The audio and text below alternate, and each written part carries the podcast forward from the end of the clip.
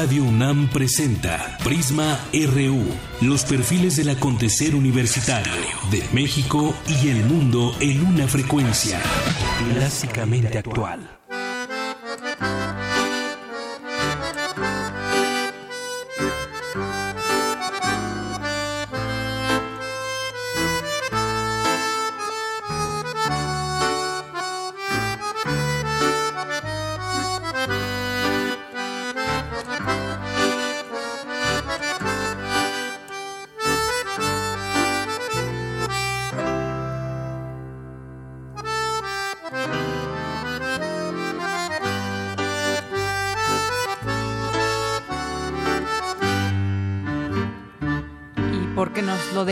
Nuestra productora nos regala este tango por una cabeza de Carlos Gardel y que está interpretada por el acordeón Dumont, así se llama este disco de Iram, Iram Gallardo, que escuchamos como músico, uno, un egresado de la Facultad de Música de la UNAM.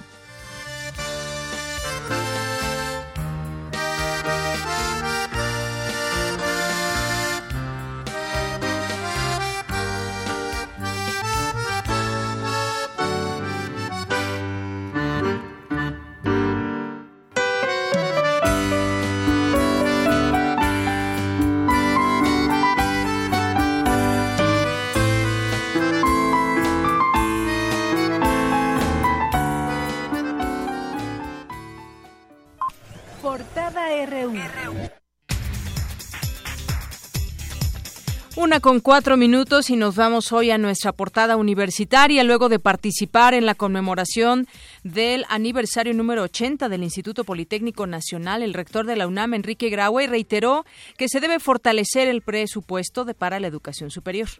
Por supuesto, la universidad siempre buscará tener un presupuesto suficiente, justo y suficiente y necesario es para el resto de las instituciones de educación superior. Sí, ya lo he dicho, en principio debe estar creciendo por lo menos entre un 3 y 5% en pesos constantes. Y en el marco del foro debate en torno a la reforma educativa de México, Hugo Casanova, Cardiel y Aurora Loyo, académicos de la UNAM, señalaron que la reforma educativa es un mecanismo laboral, antidemocrático, antipedagógico y lesivo. Desde su apertura en el Museo Universitario de Arte Contemporáneo el pasado 28 de mayo, la exposición Anish Kapoor, Arqueología, Biología, ha recibido más de 230 mil visitantes. La muestra permanecerá abierta hasta el 27 de noviembre. En nuestra portada nacional, a las 5 de la tarde de hoy, la Secretaría de Hacienda y Crédito Público presentará el paquete económico del próximo año. Abraham Menchaca nos tiene la información. ¿Qué tal, Deyanira? Buenas tardes. El nuevo titular de la Secretaría de Hacienda, José Antonio Mit, reconoció que el próximo año será complicado para la economía, sobre todo en términos de construcción del paquete económico. Más adelante, la información. Ricardo Anaya, presidente nacional del PAN, dijo estar dispuesto a trabajar con el nuevo secretario de Hacienda para lograr un presupuesto que atienda las prioridades del país. Por su parte, Alejandra Barrales, presidenta del PRD, calificó de electorero el nombramiento de Luis Miranda Nava como nuevo titular de la sede Sol. Argumentó que se trata de un operador político. Pero lo que sí vemos es un interés por, eh, por estar presentes desde el gobierno federal en la elección del Estado de México. Lo vemos porque en política no hay casualidades, porque quien llega a la Secretaría de Desarrollo Social es un mexiquense o un, un personaje pues reconocido por su trabajo político en el, en el Estado de México, tiene intereses políticos en el Estado de México, es un operador político de, del Estado de México.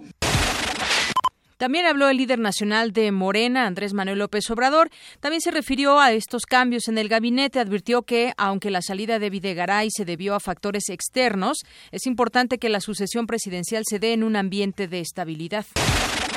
Aurelio Nuño, titular de la SEP, informó que el 98% de las escuelas en Oaxaca ya están en clases.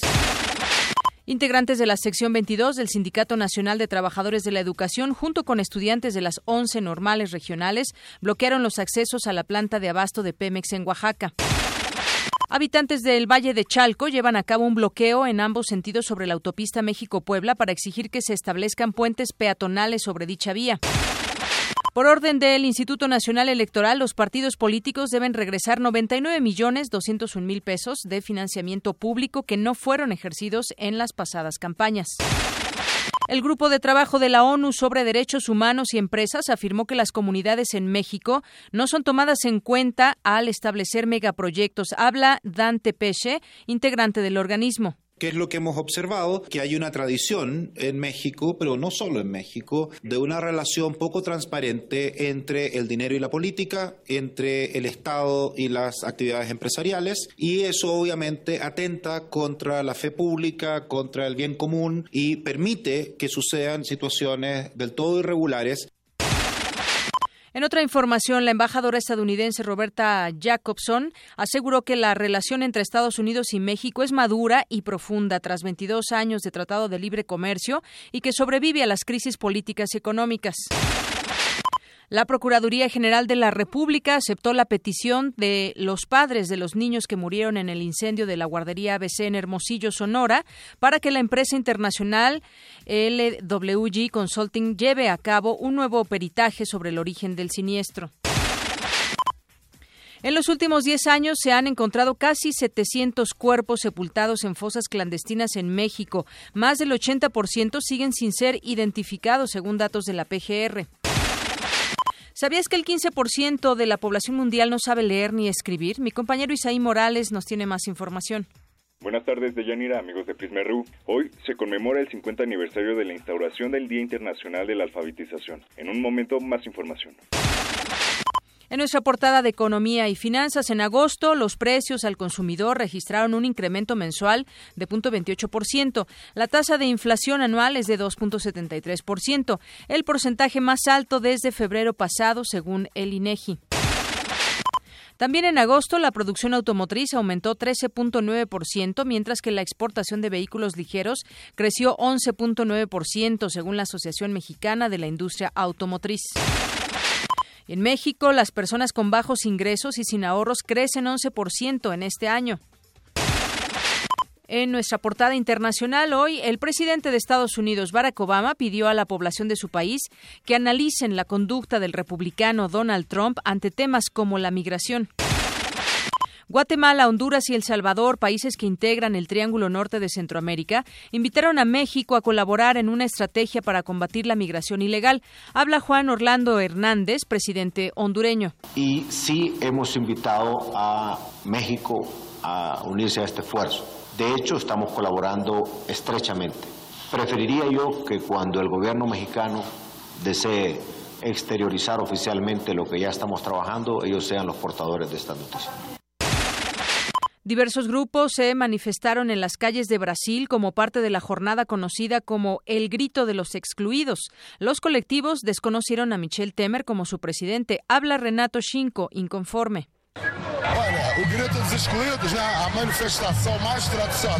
El grito de los excluidos es la manifestación más tradicional de la izquierda brasileña.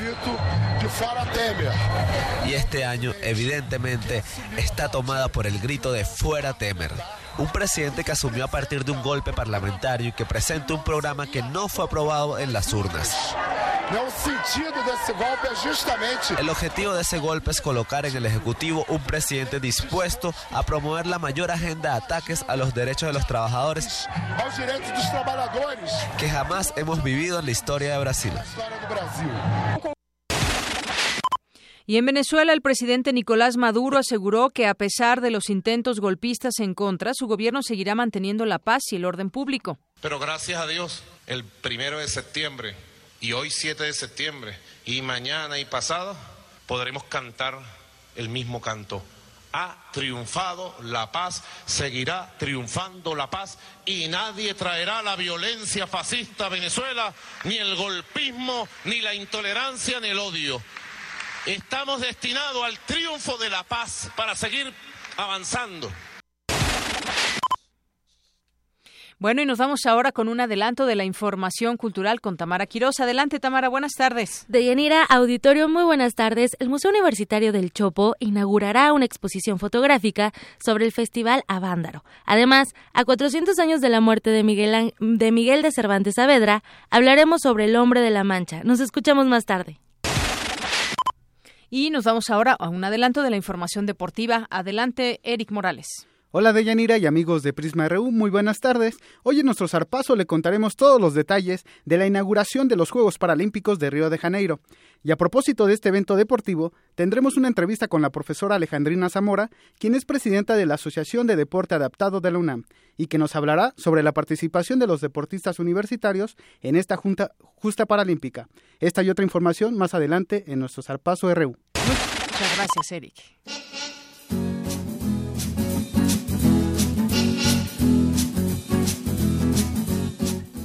La una con doce minutos y bueno, pues ya estamos en este servicio que le damos a la comunidad universitaria y con información que nos envía la Secretaría de Seguridad Pública. Para ti que tienes como destino la facultad, la honorable Facultad de Ciencias Políticas y Sociales de la UNAM, que se ubica ahí en Mario de la Cueva, en este circuito, mantiene buen avance desde Avenida Insurgentes hacia investigación científica. Y en otro punto de la circulación, hay buen avance en Avenida Constitución para ti que dejas que dejas atrás prolongación acueducto y te diriges hacia la Facultad de Artes y Diseño.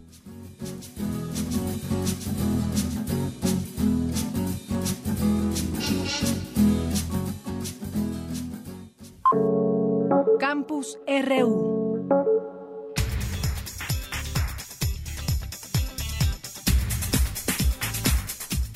13 con 13 aquí en Radio UNAM en Prisma RU. Vámonos con la información de nuestro campus RU el día de hoy. Esta nota que nos trae Antonio Quijano sobre el síndrome de Down. Adelante, Toño. Muy buenas tardes, esta es la información. El proceso de enseñanza en personas con síndrome de Down debe enfatizar las habilidades más desarrolladas como la memoria implícita y el acondicionamiento. Así lo indicó la doctora Guillermina Yáñez Telles, académica de la Facultad de Estudios Superiores Iztacala, en el marco del quinto simposio Avances y Perspectivas en el conocimiento del padecimiento referido y otros desórdenes del neurodesarrollo, celebrado en la Facultad de Psicología de la UNAM. Los niños con síndrome de Down aprenden mejor haciendo. Pueden repetir incluso procedimientos que cuando se les menciona o se les pide que digan por pasos lo que hicieron, no lo pueden hacer, no pueden ser el referente consciente de cuáles son los pasos por los que llevaron a cabo incluso una tarea simple. La parte expresiva del lenguaje no ayuda mucho a estructurar esta, esta secuencia, esta memoria explícita. Sin embargo, pueden, a través de la práctica, a través de la repetición, aprender procedimientos. Al ofrecer la conferencia Funciones cognitivas en el síndrome de Williams y el de Down, una comparación, la especialista dijo que ambos desórdenes presentan afectaciones en el índice verbal. Sucede porque los niños con cualquiera de ambos tienen un desarrollo intelectual más lento. El síndrome de Williams, eh, las habilidades del lenguaje son las mejor desarrolladas. Sin embargo, en los primeros momentos, se menciona en los primeros años, presentan un retraso importante que eh, posteriormente eh, no se nota porque empiezan a adquirir un vocabulario muy rápidamente y entonces solo se hace evidente, digamos, en los primeros años. Mientras que en el síndrome de Down aquí lo importante es que en los primeros años parece normal, desarrollan rápidamente eh, vocabulario, sobre todo de tipo comprensivo, la comprensión del vocabulario, pero posteriormente la velocidad de aprendizaje es lenta, porque con, por lo que con la edad entonces sí se empieza a hacer ya más patente las fallas en la adquisición de vocabulario. El síndrome de Down es la alteración genética humana más frecuente. Se calcula que su prevalencia es de un caso por cada mil nacimientos. A nivel mundial existen casi 5 millones de personas con este padecimiento. En cambio, el de Williams es un trastorno genético poco frecuente. Incluso ha sido incluido en el listado de las llamadas enfermedades raras. Se calcula que su incidencia es de un caso por cada 20 mil personas. Hasta aquí mi reporte. Buenas tardes.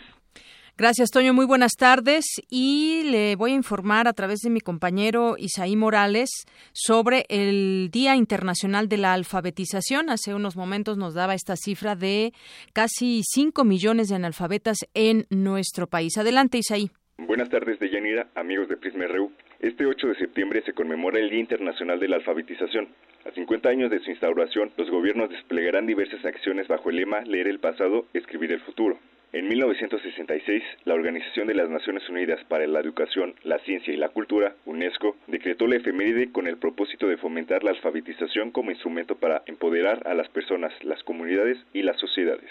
Ana Laura Gallardo, académica del Instituto de Investigaciones sobre la Universidad y la Educación de la UNAM, señaló que la conmemoración es un esfuerzo internacional para garantizar ese derecho. La tarea de la ONU a través de la UNESCO, dedicada a la cuestión educativa, se estableció como una de las metas más importantes que la población mundial tenga acceso a la educación. A partir de distintos esfuerzos es que se define el 8 de septiembre como Día Internacional de la Alfabetización, justo como una manera de convocar a los gobiernos, de convocar a la sociedad civil para que en torno a ese día pues se implementen políticas, se realicen acciones en pro de cumplir el derecho a la educación de todas las personas. En México, el porcentaje de personas analfabetas de 15 años y más bajó de 25.8% en 1970 a 5.5% en 2015. Significa que en nuestro país casi 5 millones de personas no saben leer ni escribir. Bueno, en nuestro país hace falta mucho todavía. Hay distintos factores que intervienen en una tarea como lo requiere la alfabetización. Hasta el momento, en términos de cifras, esa cobertura del servicio educativo tanto para las personas jóvenes como adultas, pues ha sido relativamente ampliado año con año, etcétera. Sin embargo, hay mucho todavía por hacer, por ejemplo, en la población adulta. Datos del Instituto Nacional de Estadística y Geografía, INEGI, revelan que el 44.3% de este segmento tiene 65 años o más, problema que se acentúa en las mujeres. El Instituto Nacional para la Educación de los Adultos estableció que su principal objetivo es lograr que más mexicanos terminen la secundaria, pues es donde existe mayor deserción. La investigadora resaltó que las tareas no deben limitarse a los esquemas convencionales, pues ahora es necesario incluir asignaturas en torno a las tecnologías de la información y comunicación. En la alfabetización digital también se generan esos rezagos porque intervienen otros procesos, básicamente toda la discusión sobre la brecha digital, en nuestro país más de la mitad de la población no tiene acceso a La experta resaltó que en la UNAM existe un programa de alfabetización que apoya a distintas regiones del país con la participación de los universitarios. De Yanira, hasta aquí la información. Muy buenas tardes. Gracias, Isaí. Muy buenas tardes. Y es que, pues solamente como dato, también 96 años, 96 años después de que José Vasconcelos lanzó la campaña nacional de alfabetización en un país con la mitad de su población de 20 millones de habitantes sin saber leer ni escribir, el avance ha sido grande, aunque todavía pues queda un gran reto por sortear, porque son casi 5 millones de personas en nuestro país, repito el dato, de que no saben leer ni escribir. Bueno, nos vamos a otra información ahora con mi compañera Virginia Sánchez, porque ayer se llevó a cabo un foro de trabajo infantil ahí en la Cámara de Diputados. Vicky Sánchez estuvo ahí y nos platica. Adelante, Vicky. Buenas tardes, Deyanira y auditorio de Prisma RU. Las niñas y los niños a estudiar y jugar, no a trabajar.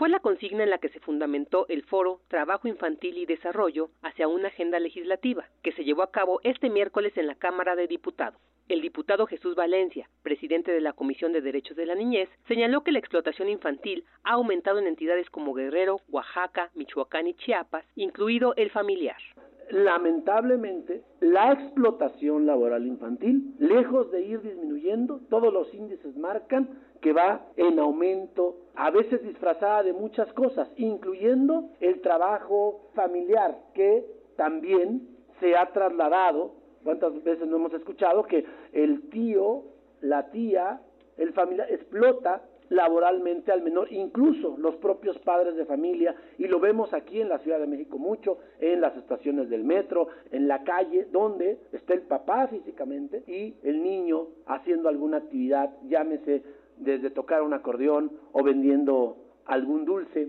en la vía pública. Es parte de lo que tenemos que erradicar. Por su parte, José Ignacio Rubí Salazar, subsecretario de Previsión Social, aseguró que para subsanar esta problemática no se requiere reformar directamente la Ley Federal del Trabajo, sino revisar el marco jurídico actual. Y más bien el esfuerzo en términos legislativos debiese estar orientado es a revisar el marco jurídico que tiene que ver con estas dos vertientes de atención a niñas, niños y adolescentes para evitar su incorporación temprana en actividades productivas. Por un lado, a la Ley General de Educación, a la Ley de Desarrollo Social y a la Ley General de Salud como ordenamientos jurídicos prioritarios. ¿Y a la luz de qué? De lo que está estableciendo particularmente esta ley recientemente aprobada que tiene que ver con derechos de niñas, niños y adolescentes para que podamos tener la garantía de que efectivamente los recursos necesarios, la orientación, la priorización de acciones estén impecablemente alineados con lo que estamos planteando ya en la Ley Federal del Trabajo, en la propia Constitución General de la República en materia de prevención y erradicación del trabajo infantil. Ana Georgina Zapata Lucero, presidenta de la Comisión de Trabajo y Previsión Social de la Cámara Baja, detalló que la cifra de menores de 13 años que trabajan pasó de 3.038.000 a 2.400.000 niños. Sin embargo, reconoció que esta disminución no es suficiente, ya que la explotación infantil es un grave problema considerado como una modalidad de trata de personas. Por su parte, la diputada María Luisa Beltrán Reyes, integrante de la Comisión de Derechos de la Niñez, dijo que en México 5 de cada 10 niños que trabajan no reciben ingreso alguno, a pesar de que el 29% de ellos labora más de 35 horas a la semana. En tanto, Nachieli Ramírez Hernández, coordinadora general de Ririki Intervención Social, denunció que los menores son incorporados a trabajos no solo irregulares, sino altamente riesgosos como el cultivo de la amapola en Guerrero o la extracción de ámbar en Chiapas. Hasta aquí la información. Buenas tardes. Gracias, Vicky. Muy buenas tardes. Y bueno, continuamos con la información, la información nacional. Ayer dábamos a conocer en esta eh, sobre los cambios que hubo en el gabinete.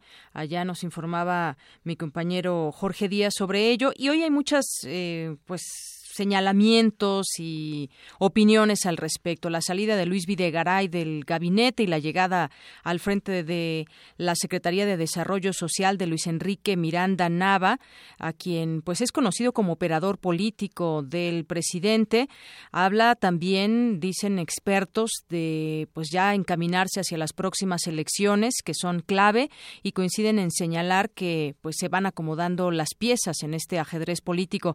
Estos movimientos en el círculo de colaboradores del presidente despiertan dudas sobre el posible uso, por ejemplo, de programas sociales con intención de influir en las elecciones del, del Estado de México el próximo año, en 2017, y la presidencial, por supuesto, en 2018, así como en la definición de candidaturas del PRI. Así que vamos a ir viendo y además lo que tienen pues los secretarios de Desarrollo Social es que pueden recorrer a diestra y siniestra el país apoyando a la gente en el tema de, de la pobreza, llevando recursos llevando programas y bueno, esto los hace de alguna manera bastante visibles. Pero hay muchas opiniones al respecto de estos cambios que se anunciaron el día de ayer, que ya estaremos retomando porque pues hoy también se entrega ya el paquete económico 2017 que tendrán que analizar los legisladores. Y bueno, por lo pronto, pues también eh, mucho se dice que este cambio o la salida de Luis Videgaray del gabinete tiene que ver con esta visita de Donald Trump, que por cierto ya reaccionó a este cambio, este candidato a la presidencia de Estados Unidos, y dijo que la renuncia de Luis Videgaray de la Secretaría de Hacienda es prueba de que hizo las cosas bien en su visita a México. Vamos a escuchar parte de lo que, de lo que mencionó tras conocerse esta información. Pues yo pienso que definitivamente sí. Si viste lo que pasó el otro día en México, fui allá, tuve excelentes relaciones.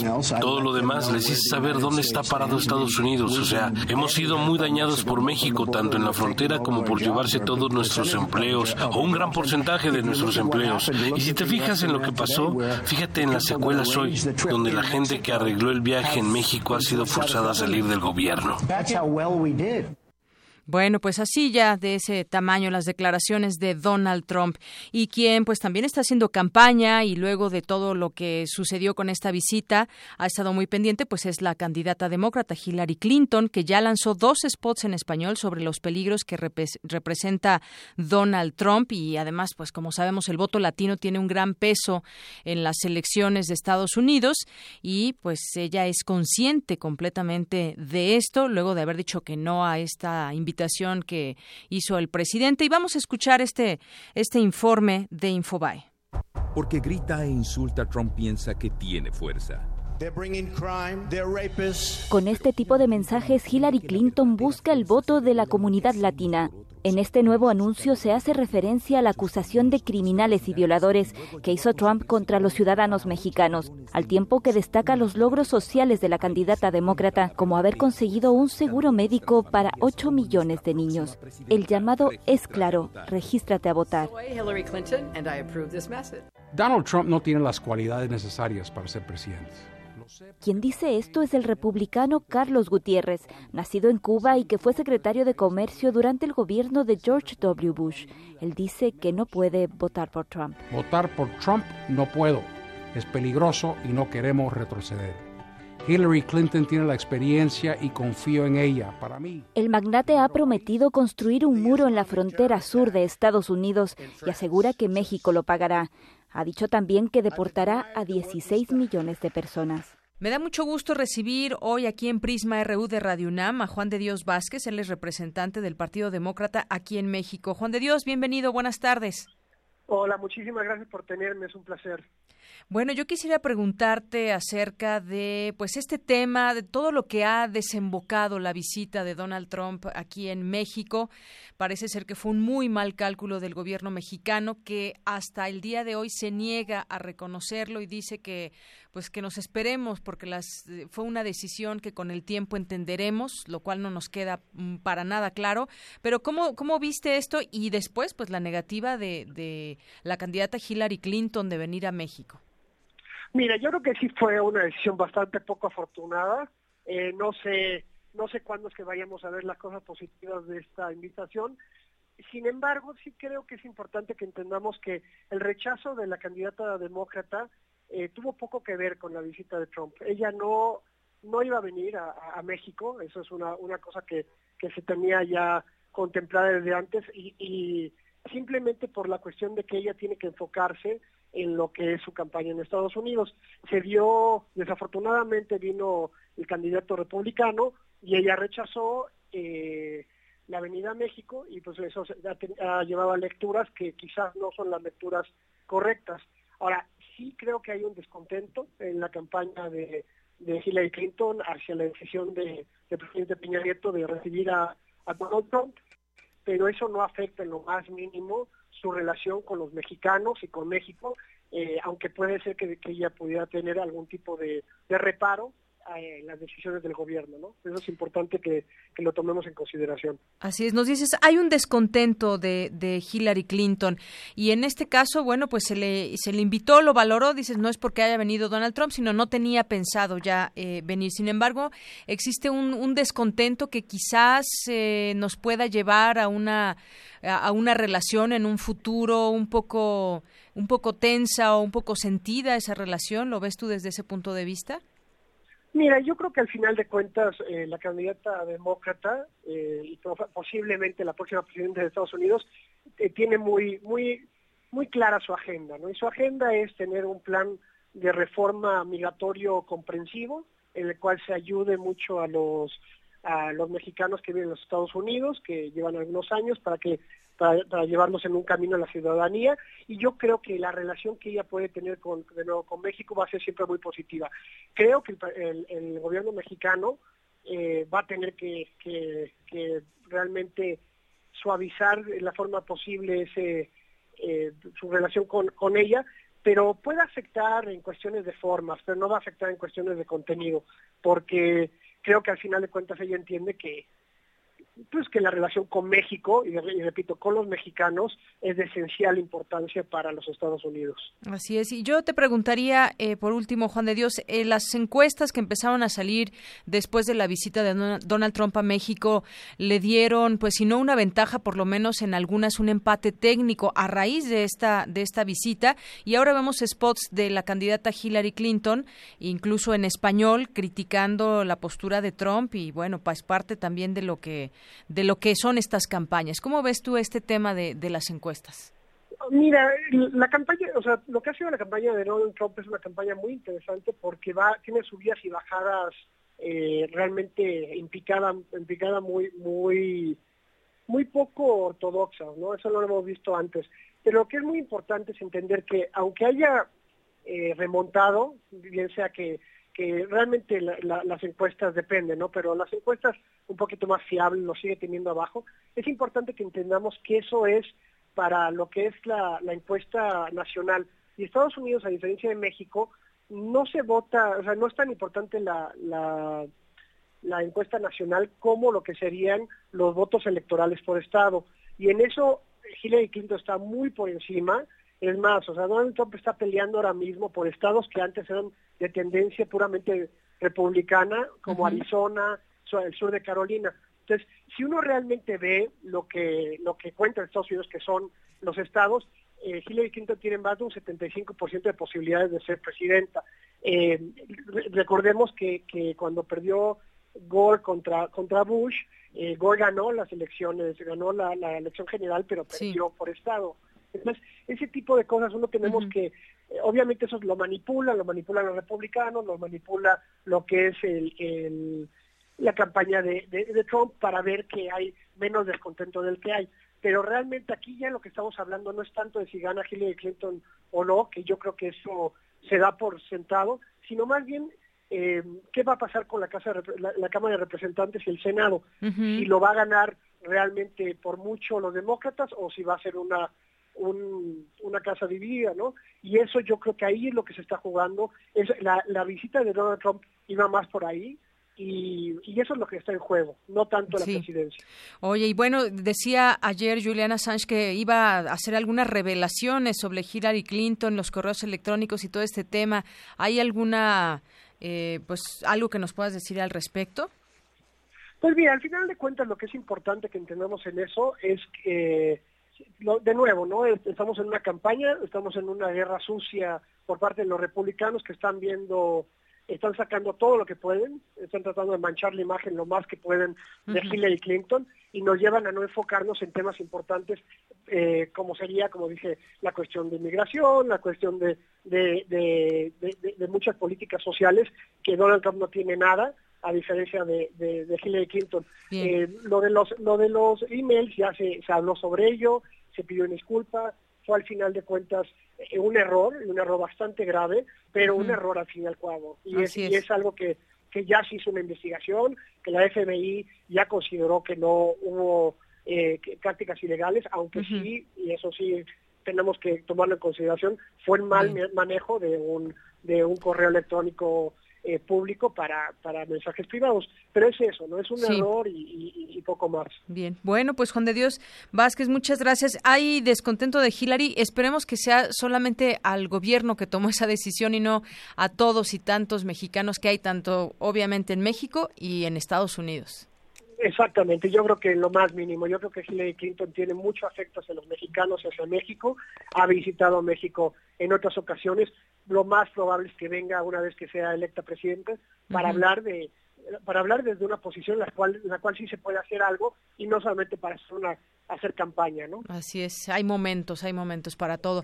Pues Juan de Dios, muchísimas gracias por tomarnos la llamada aquí en Prisma RU de Radio Muchísimas gracias a ustedes y les agradezco mucho. Hasta luego. Juan de Dios Vázquez, representante del Partido Demócrata en México. Prisma RU. programa con visión universitaria para el mundo. ¿Sabías que...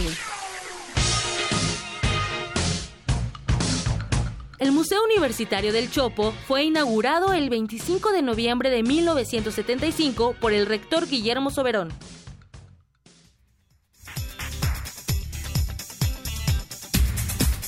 Bien, y continuamos aquí en Prisma RU, una con 35 minutos. Bueno, pues ya escuchábamos lo que nos dice el representante demócrata. Y además, bueno, aunado todas estas eh, pues opiniones, también opina la propia Roberta Jacobson, quien dice que la relación entre Estados Unidos y México es madura y profunda tras 22 años de tratado de libre comercio y sobrevive a las crisis políticas y económicas, es lo que señaló la embajadora, la embajadora de Estados Unidos en México.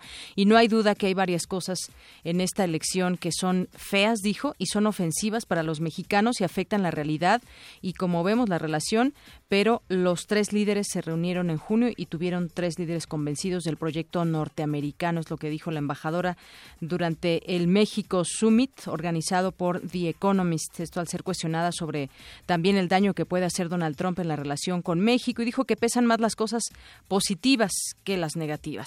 Bueno, nos vamos ahora al nuestro Vox Populi, Prisma RU salió a las calles y les, le preguntamos, ¿crees que el paquete económico ayudará a mejorar la economía de los mexicanos? Esto fue lo que contestaron.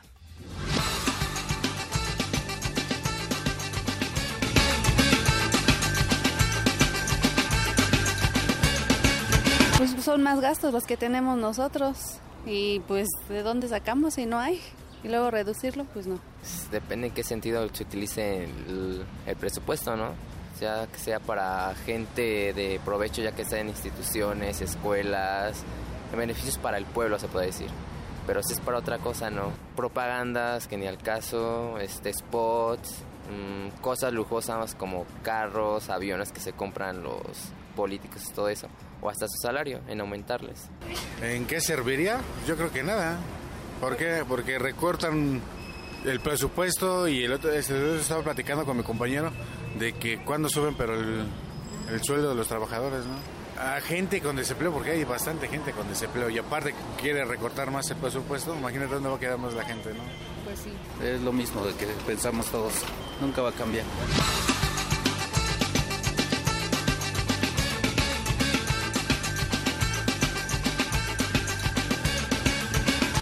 Mejorará la economía, nos dicen, nos dicen la mayoría que no. Y bueno, pues eh, justamente sobre este paquete económico que se va a discutir hoy a las 5 de la tarde se entregará. Mi compañero Abraham Menchaca nos preparó la siguiente información. Adelante, Abraham. ¿Qué tal, Deyanira? Buenas tardes. El nuevo titular de la Secretaría de Hacienda, José Antonio Mid, reconoció que el próximo año será complicado para la economía, sobre todo en términos de construcción del paquete económico. Al referirse a un eventual recorte al presupuesto del próximo año, dijo que hay tres opciones, recortar el gasto corriente, reducir el gasto en inversión o disminuir el gasto social. La Comisión de Hacienda de la Cámara de Diputados, por su parte, estima que el recorte podría ascender a 300 mil millones de pesos para 2017. Al respecto, el maestro Isaías Morales Nájar, académico de la Facultad de Economía del UNAM, cuestionó la medida y advirtió que no hemos tenido una política económica clara, orientada al desarrollo económico del país. Un recorte del gasto, uno puede pensar, va a contraer la demanda, sí, pero habrá sectores de la economía donde no van a poder crecer al mismo ritmo y eso va a implicar insuficiencia de oferta de bienes o de servicios. Eso va a generar que otra oleada de incremento de precios. En el asunto está en que en la economía hay, hay precios que no se están calculando. Eh, en la jerga económica, debo decir que son, es una inflación sombra, oculta, que no se está revelando y que por X razones no la estamos publicando. Ese es, el, ese es el ambiente. Yo no quiero ser tan pesimista, pero esta es la forma que yo leo el, el, este asunto del recorte presupuestal. Deyanira, este jueves a las 17 horas, la Cámara de Diputados recibirá el paquete económico 2017 por parte del nuevo titular de Hacienda en un escenario económico complejo que, según el PAN, podría duplicarse y llegar a los 600 mil millones de pesos, para lo cual sería necesario adelgazar la burocracia y reducir los programas sociales de tipo clientelar. Deyanira, la información que tengo. Buenas tardes. Gracias, Abraham. Muy buenas tardes y le doy la bienvenida al doctor Clemente Ruiz Durán, académico de la Facultad de Economía. Doctor, bienvenido. Buenas tardes. Muy buenas tardes. Pues que, eh, ¿cómo ve usted este paquete que entre algunas cosas pues se prevé que se compone de criterios generales de la política económica, la iniciativa de la ley de ingresos, en qué va a gastar el gobierno, cómo va a recibir también recursos? Se habla de que incluirá diversas propuestas para simplificar el pago de impuestos a las pequeñas eh, empresas, esto con el fin de promover la inversión. Y además, bueno, pues se propone que el PIB de entre 2% y 3% para el próximo 2017 y el dólar que se establezca en alrededor de 18 pesos. De entrada, ¿cómo ve usted estas previsiones? Mire, yo lo que considero es que eh, el gobierno ha sido poco consistente con las metas que se planteó inicialmente, ¿no? Eh, eh, lo cual derivan de muchas cuestiones, ¿no? Pero nos había prometido que al final de su administración estaríamos creciendo el 5%, ¿no? Esto ya no se dio. Eh, si bien esto deriva, pues, de eh, la caída del precio del petróleo, que vemos que estaba amarrado todo a un precio alto del petróleo, eh, después de ahí no pudo haber una rectificación, ¿no? De las metas, y entonces lo que hemos este, estado teniendo es una serie de ajustes consecutivos, ¿no? Eh, para tratar simplemente de adaptarnos al nuevo precio del petróleo. Eh, esto eh, creo que no ha estado valorando el gobierno realmente los efectos negativos que se han estado teniendo sobre la economía. Eh, entre otros, el impacto del presupuesto público pues es muy importante en términos de ser el que multiplica, eh, dijéramos, al al gasto privado en términos de que si hace una obra de infraestructura del sector público, inmediatamente se, eh, se hacen otras obras por parte del sector privado. Entonces, este, el efecto multiplicador de una reducción del gasto no lo he estado considerando y entonces simplemente dicen, bueno, hay que ajustarnos a, a, lo que, eh, a los ingresos que se tienen, no hay que contratar más deuda para ser responsables, pero entonces no se dan cuenta de que a las diferentes promesas que vinieron haciendo desde su planeación inicial, pues nada les ha salido bien y la consecuencia es de que estamos creciendo muy poco con los efectos negativos sobre la inversión, sobre el empleo y pues sobre el bienestar de los mexicanos. Eh, en ese sentido, no, después adquieren cuestiones eh, así como eh, patria o muerte, que no vamos a subir los impuestos, ¿no? eh, cuando en realidad si se están cayendo los precios de uno de los ingresos principales del gobierno, lo que debían de haber dicho, vamos a estar valorando el aumento, eh, si se tienen que aumentar o no los impuestos, pero se comprometieron a una cuestión que yo creo que no se debía de haberse atado, porque mire, si nosotros subiéramos un punto el, el impuesto sobre el valor agregado, serían, pues, serían aproximadamente 60 mil millones o 70 mil millones adicionales. Entonces, ¿qué es lo que vemos, no? De que los recortes que nos están anunciando podrían haber sido mucho menores si no trataran de sujetarse. Bueno, pues eh, no se, se tiene que subir el impuesto y un impuesto en 1% realmente no tiene efectos inflacionarios ni tiene efectos negativos eh, sobre la economía. Y entonces ser razonables en lo que se está planteando. Y creo que lo que falta aquí es una discusión abierta no en cuáles serían las opciones porque entonces eh, en la Cámara de Diputados se entrega un documento los diputados no tienen la capacidad tampoco de discutir y de decir bueno hay estas alternativas vamos a hacer que lo que eh, nos está planteando el Ejecutivo sea razonable. Porque mire, eh, los diputados son eh, representantes del pueblo. Lo que debían de estar viendo es de que la economía no puede crecer tan poquito sin que tenga consecuencias sobre muchas cosas, entre otras en la violencia.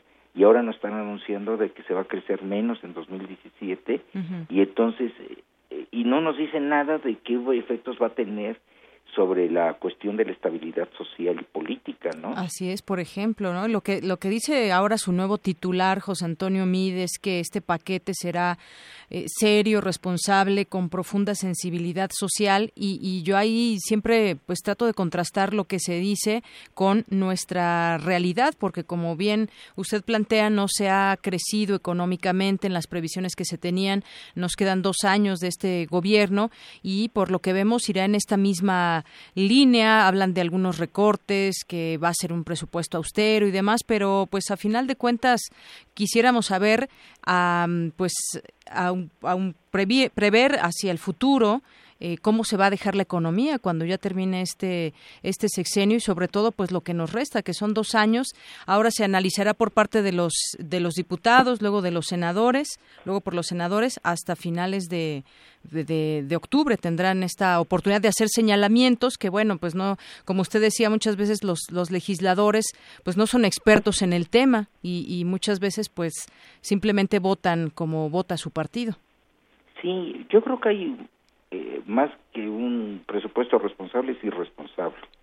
Eh, eh, ¿qué, es lo que está haciendo José Antonio Mit, no? Pues es muy buen economista, pero como como lo había propuesto ya Videgaray el el presupuesto, él lo retoma y lo presenta, ¿no? Es decir, ya no hubo ninguna modificación. ¿Qué es lo que hubiera correspondido en este momento? Para ser responsable realmente, él hubiera dicho, yo tomo el cargo de la Secretaría de Hacienda, sí. eh, pido al Congreso de la Unión que me dé 15 días para poder presentar un presupuesto responsable. No puede ser que el presupuesto responsable sea exactamente lo que dijo Videgaray, ¿no? Y bueno, que finalmente se, se le reconoce haber eh, pues eh, sido parte muy importante, la más importante de esta reforma hacendaria que se que se llevó a cabo al inicio de este de este sexenio y que pues bueno, mucho se podrá decir de lo que tenemos actualmente si nos remitimos a estas metas que no se han logrado. Así es, entonces, bueno, yo creo que es lo que tenemos que hacer, ¿no? Bueno, ¿por qué no se han logrado, no? Entonces, eh, ¿cuáles hubieran sido las opciones, no? Mire, yo creo que hay eh, proyectos, sobre todo aquellos que tienen que ver con inversión, infraestructura, aquellos que tienen que ver con programas sociales que no se debían de haber recortado, pero en cambio sí se debían de haber recortado. Vea usted, ¿no? La Secretaría de Economía mandó a rehacer su edificio. Sí. Eh, ¿Qué beneficio tiene el, rehacer un edificio? Eh, no va a tener ningún impacto económico, dijéramos, ¿no? Y entonces ese tipo de cuestiones se están haciendo en varias secretarías de Estado. E, eso no es un gasto austero, digamos. No, es un gasto innecesario, ¿no? Y aparte de que congestiona la ciudad, ¿no? Los cambiaron allá. Lo que creo es que hay poca responsabilidad en términos generales respecto a ciertas cuestiones que debían de ser básicas, ¿no? Eh, que no se tomaron o no se han tomado en cuenta hasta hoy y que pues difícilmente se tomarán en cuenta en este paquete. Así es, entonces eh, no hay una consecuencia realmente de un cambio de secretario, simplemente es, lo mismo. Y creo que el país debía demandar, bueno, a ver, ustedes no han cumplido con lo que se nos prometió, entonces, ¿de qué manera podrían cumplir no con lo que están diciendo ahorita, sino con lo que se plantearon en, eh, en 2013 al principio de la administración. Así es. Y bueno, pues creo que el sentir social también está ahí, eh, bastante informado y bastante sentido de, del bolsillo, con también con los últimos aumentos que hemos tenido. Pues, doctor Clemente Ruiz Durán, me ha dado mucho gusto platicar con usted aquí en estos micrófonos de Prisma RU de Radio UNAM. Gusto saludarla. Hasta luego. Hasta luego. Bueno, pues fue el doctor Clemente Ruiz Durán, académico de la Facultad de Economía. Arte y cultura.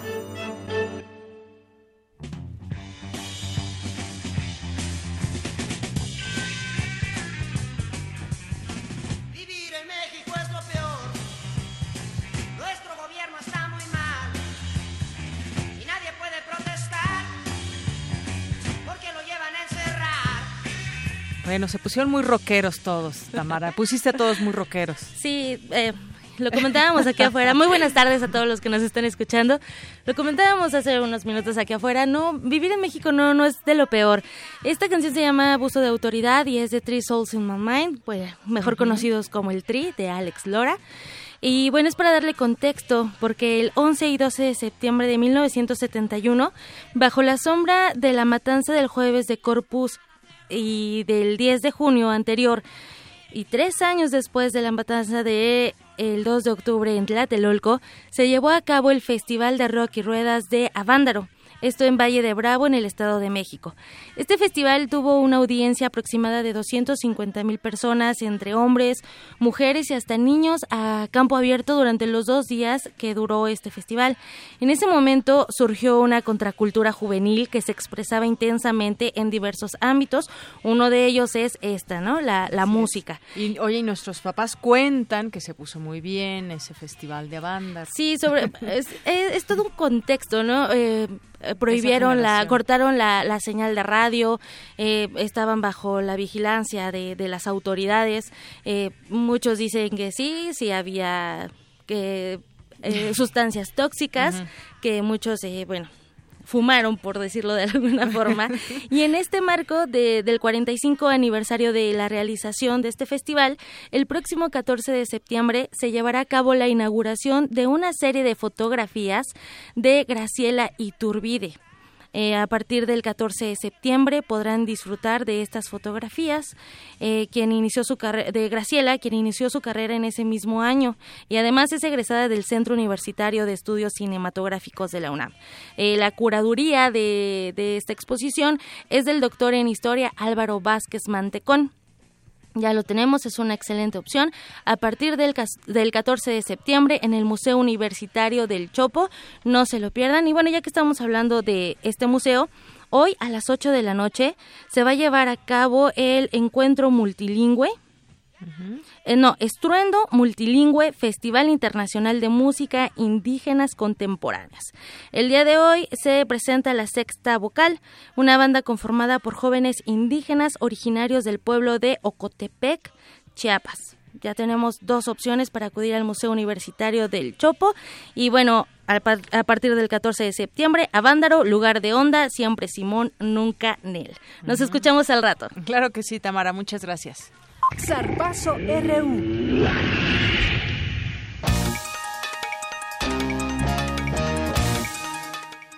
Vámonos a los deportes con Eric Morales. Adelante, Eric. Pues nos vamos con la información deportiva porque ayer fueron inaugurados los decimoquintos Juegos Paralímpicos de la historia eh, en Río de Janeiro, Brasil. Desfilaron 4.350 atletas que forman parte de las 176 delegaciones que participan en el evento deportivo. Durante la inauguración, el presidente brasileño Michel Temer fue abucheado. Escuchemos cómo lo recibieron.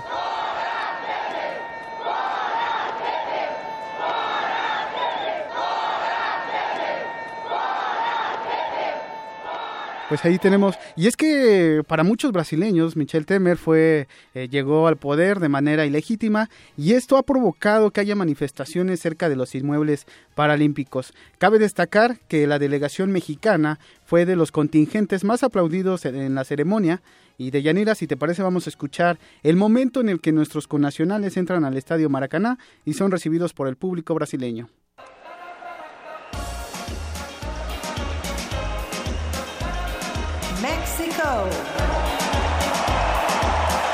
México.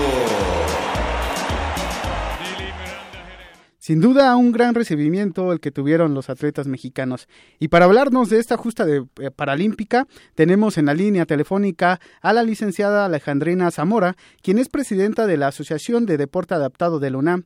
Buenas tardes, profesora. Gracias por regalarnos unos minutos de su tiempo. Le habla de Yanira Morán y Eric Morales. ¿Cómo se encuentra esta tarde? Muy bien, muchas gracias. Eh, gracias por la invitación. Gracias a usted, licenciada. Pues, ¿qué nos puede comentar de, de, los Juegos Paralímpicos de Río, que sin duda, pues, son parte importante de eh, este evento deportivo que se lleva a cabo cada cuatro años y sobre todo porque hay representación de la UNAM? Sí, definitivamente, pues para nosotros como universitarios es un gran orgullo, como mexicanos doblemente, ya que siempre hemos este, destacado en diferentes disciplinas y cada vez crece más esta fortaleza deportiva y, es muy importante para la universidad en que también destaquen alumnos universitarios. Son tres los competidores universitarios que están allá, ¿verdad? Sí, actualmente son tres y en, diferentes disciplinas, que eso también lo hace muy interesante, ¿no? Que podamos abarcar este más más disciplinas y no siempre se concrete a, a un solo equipo. Y en este caso, bueno, pues eh, la verdad dignamente nos está representando Gustavo Sánchez, que está en natación, Daniela, que está en atletismo, y este Eduardo Ávila, que está en, judo. Sí, de hecho, Gustavo Sánchez y Daniela Velasco ya tuvieron actividad este día. Sánchez eh, calificó a la final de los 100 metros libres y Daniela también clasificó a, la final en los 1500 metros. Metros, así es. Es una prueba, déjame decirte que es una prueba donde está innovando Daniela porque su fortaleza ha sido los 400. Es su prueba como mm, dominante donde eh, normalmente siempre asegura una medalla. Eh, y este, pero bueno, la vamos a ver en yo creo que la va a ratificar eh, y es más la va a superar este, este bronce de los juegos pasados en Londres y el próximo sábado pues ya la veremos. Y en el caso de Gustavo, pues hoy en la noche es la final. Sí, sin duda Gustavo tiene pues grandes eh, esperanzas de, de, medalla porque en Londres 2012 recordamos que se colgó dos oros, una plata y un bronce. efectivamente, sí, la verdad es un chico en todos los sentidos como como estudiante, como atleta, disciplinado, eh, tiene muy clara la visión hacia dónde va. Me ha tocado verlo entrenar, la verdad tengo la fortuna de, contar con su amistad y de verlo como es eh, disciplinado, entregado, apasionado y él mismo, como se dice, compite con sus propios tiempos y, va, no, no ha bajado la guardia, ha ido de menos a más y cada vez nos sorprende mucho más en sus propios tiempos. Licenciada, yo quisiera preguntarle, pues sin duda es toda una experiencia trabajar eh, con, con, deportistas eh, paralímpicos y que puedan dar todo, pues todo lo que, pueden dar de ellos mismos a México. Eh, normalmente, pues le va bien en este tipo de competencias. Estamos hablando ahora de estos universitarios y un poco, pues yo quería justamente platicar, preguntarle sobre esto que ya nos está comentando sobre la experiencia de cómo es trabajar con ellos, porque además tienen mucha mucha, voluntad y, mucha capacidad para llegar. Muchas veces esa esta cuestión que les impide hacer algunas cosas les eh, es un motor para hacer otras y tener logros como los que han tenido. Sí, definitivamente lo dices bien. Eh, recuerda que los límites están en la cabeza siempre hay que tener muy claro hacia dónde va. Y si bien es cierto que cuando uno descubre, en el caso, por ejemplo, de Gustavo, en el caso de Daniela, en caso de muchos este, atletas que nacen con alguna discapacidad, pues se dice que puede ser un poco más eh, fácil eh, eh, incursionar en cualquier meta porque desde que naces pues estás topando con adversidades y eso es lo que te hace tener más temple y mayor endereza para conseguir eh, algún objetivo en la vida. En realidad eh, se dice que por qué los paralímpicos siempre tienen más medallas y por qué los este, convencionales no tanto. Yo creo que más allá de la política o de las partes financieras que totalmente cubren un factor muy importante, es esto que te digo, cuando se nace con una discapacidad o se adquiere una discapacidad, y más cuando es a temprana edad, las opciones de vida eh, en ese instante no son tantas. Y sientes que el mundo se te puede reducir y empiezas a conocer ya sea en el arte, en este caso en el deporte y quieres esforzarte y esforzarte una porque es una etapa rehabilitatoria que te va a dar independencia, que te va a dar seguridad. Y la otra cuando te das cuenta que puedes hacer más eh, y puedes superar estas cosas mínimas, estas marcas mínimas, pues todavía eh, reconoces que tienes unas nuevas habilidades y esto te permite buscar y buscar y luchar la vida cotidiana. Y si sumamos que no tenemos un, un, país, porque a, a, nivel mundial no se tenía una gran visión, ¿verdad?, sobre la discapacidad, pues imagínate los retos cotidianos y eso yo creo que es una de las partes o de las fortalezas emocionales que nos permite eh, llevar eh, eh, mucho más medallas a, un país como México en el deporte paralímpico. Sin duda, profesora. Pues le agradecemos mucho su tiempo, la profesora Alejandrina Zamora, quien es presidenta de la Asociación de Deporte Adaptado de la UNAM. Gracias por compartirnos pues este panorama de los Juegos Paralímpicos de Río de Janeiro. Pues muchas gracias a ustedes, un saludo a la audiencia y con mucho gusto sus órdenes. Muchas gracias. Hasta luego. Hasta luego. De Yanira, la información deportiva. Muchas gracias, Eric. Nos escuchamos más tarde.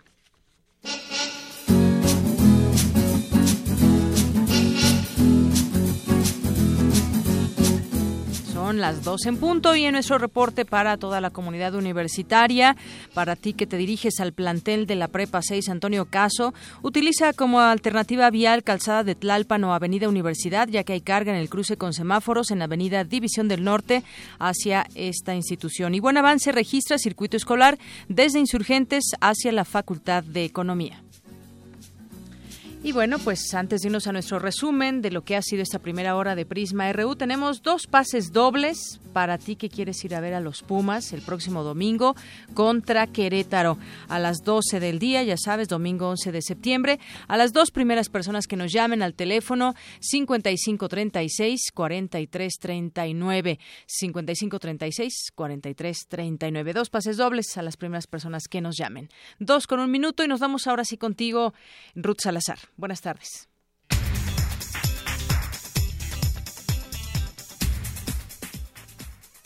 Gracias, Deyanira. Buenas tardes a ti y a nuestro auditorio. Este es el resumen. En la primera hora de Prisma RU, Juan de Dios Vázquez, representante del Partido Demócrata en México, habló sobre las posibles revelaciones que se darán a conocer en Wikileaks en torno a Hillary Clinton. Pues mira, al final de cuentas lo que es importante que entendamos en eso es que de nuevo, ¿no? Estamos en una campaña, estamos en una guerra sucia por parte de los republicanos que están viendo, están sacando todo lo que pueden, están tratando de manchar la imagen lo más que pueden de Hillary Clinton y nos llevan a no enfocarnos en temas importantes eh, como sería, como dije, la cuestión de inmigración, la cuestión de, de, de, muchas políticas sociales que Donald Trump no tiene nada, a diferencia de, de Hillary Clinton. En otro tema, Clemente Ruiz Durán, académico de la Facultad de Economía, habló sobre el paquete presupuestario que se entregará esta tarde a la Cámara de Diputados. Sí, yo creo que hay eh, más que un presupuesto responsable, es irresponsable. Eh, eh, ¿qué, es lo que está haciendo José Antonio Mit, no? Pues es muy buen economista, pero como, como lo había propuesto ya Videgaray el, el presupuesto, él lo retoma y lo presenta, ¿no? Es decir, ya no hubo ninguna modificación. ¿Qué es lo que hubiera correspondido en este momento? Para ser responsable realmente, él hubiera dicho, yo tomo el cargo de la Secretaría de Hacienda, eh, pido al Congreso de la Unión que me dé 15 días para poder presentar un presupuesto responsable. No puede ser que el presupuesto responsable sea exactamente lo que dijo Videgaray, ¿no? Quédense con nosotros en la segunda hora de Prisma RU. Laura Villavicencio, miembro del comité organizador de Vive Conciencia, organizado por la Dirección General de Divulgación de la Ciencia de la, Ciencia de la UNAM, nos dará detalles sobre el evento. Hasta aquí el resumen de, de Yanira. Muchas gracias. Gracias, Ruth. Muy buenas tardes. Dos con tres minutos. Vamos a hacer una pausa en ese momento, un corte y regresamos. Queremos conocer tu opinión. Síguenos en Twitter como arroba PrismaRU. Para nosotros, tu opinión es muy importante. Síguenos en Facebook como PrismaRU. Ellos respaldan. Ellas respaldan. Ustedes, respaldan. respaldan. Nosotros, respaldamos. respaldamos. Él respalda. Tú respaldas. Yo respaldo la igualdad de género. ¿Y yo? Yo también. Yo también respaldo. ¿Y yo? Universidad Nacional Autónoma de México. He for She. ONU Mujeres. Respaldamos la igualdad de género. Igualdaddegénero.unam.mx.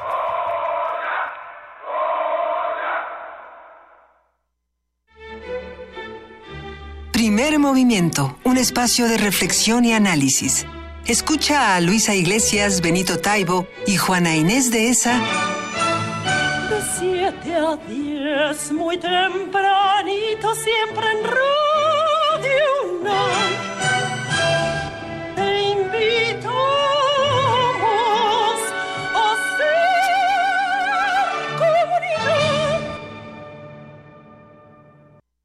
gente, estamos en el programa Activa tu Paisano y tenemos una llamada muy especial. Hola, ¿cómo te llamas? Lupita. ¡Eso, mi raza! Y en la otra línea, ¿a quién Toño. tenemos? ¡Hey, Lupita! ¡Ándale pues! ¿Qué quiere decirle? ¿Te acuerdas que me dijiste que ya te llegó tu INE? Pues ya la activaste. Tienes que hacerlo para poder votar. Hazlo por internet, nada más con el folio y tu fecha de nacimiento.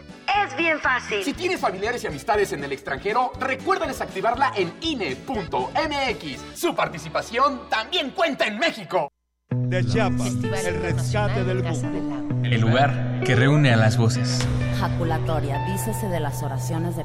Los y las poetas reunidos en un solo evento. Radio UNAM y Casa del Lago celebran 11 ediciones de Poesía en voz alta. Poesía en voz alta.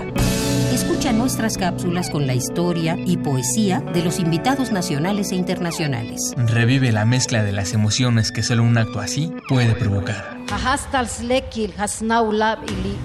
Si es poesía, que sea en voz alta.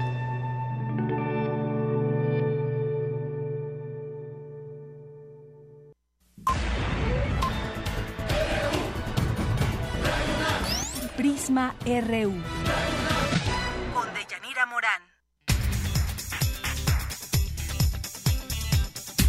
Estamos de regreso, dos de la tarde con seis minutos. Bueno, antes que otra cosa, ya tenemos a los ganadores que se van a ir a ver a Pumas el próximo domingo, Pumas Querétaro.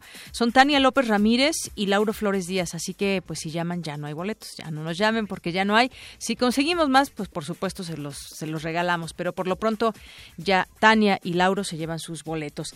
Y bueno, vamos a continuar con la información ligada a nuestra universidad. Investigadores de la UNAM han hecho recientes descubrimientos sobre los parásitos. La información con mi compañera Cindy Pérez. Muy buenas tardes de Yanira y auditorio de Prisma RU. Existe un parásito que vive en el suelo, en los alimentos y el agua.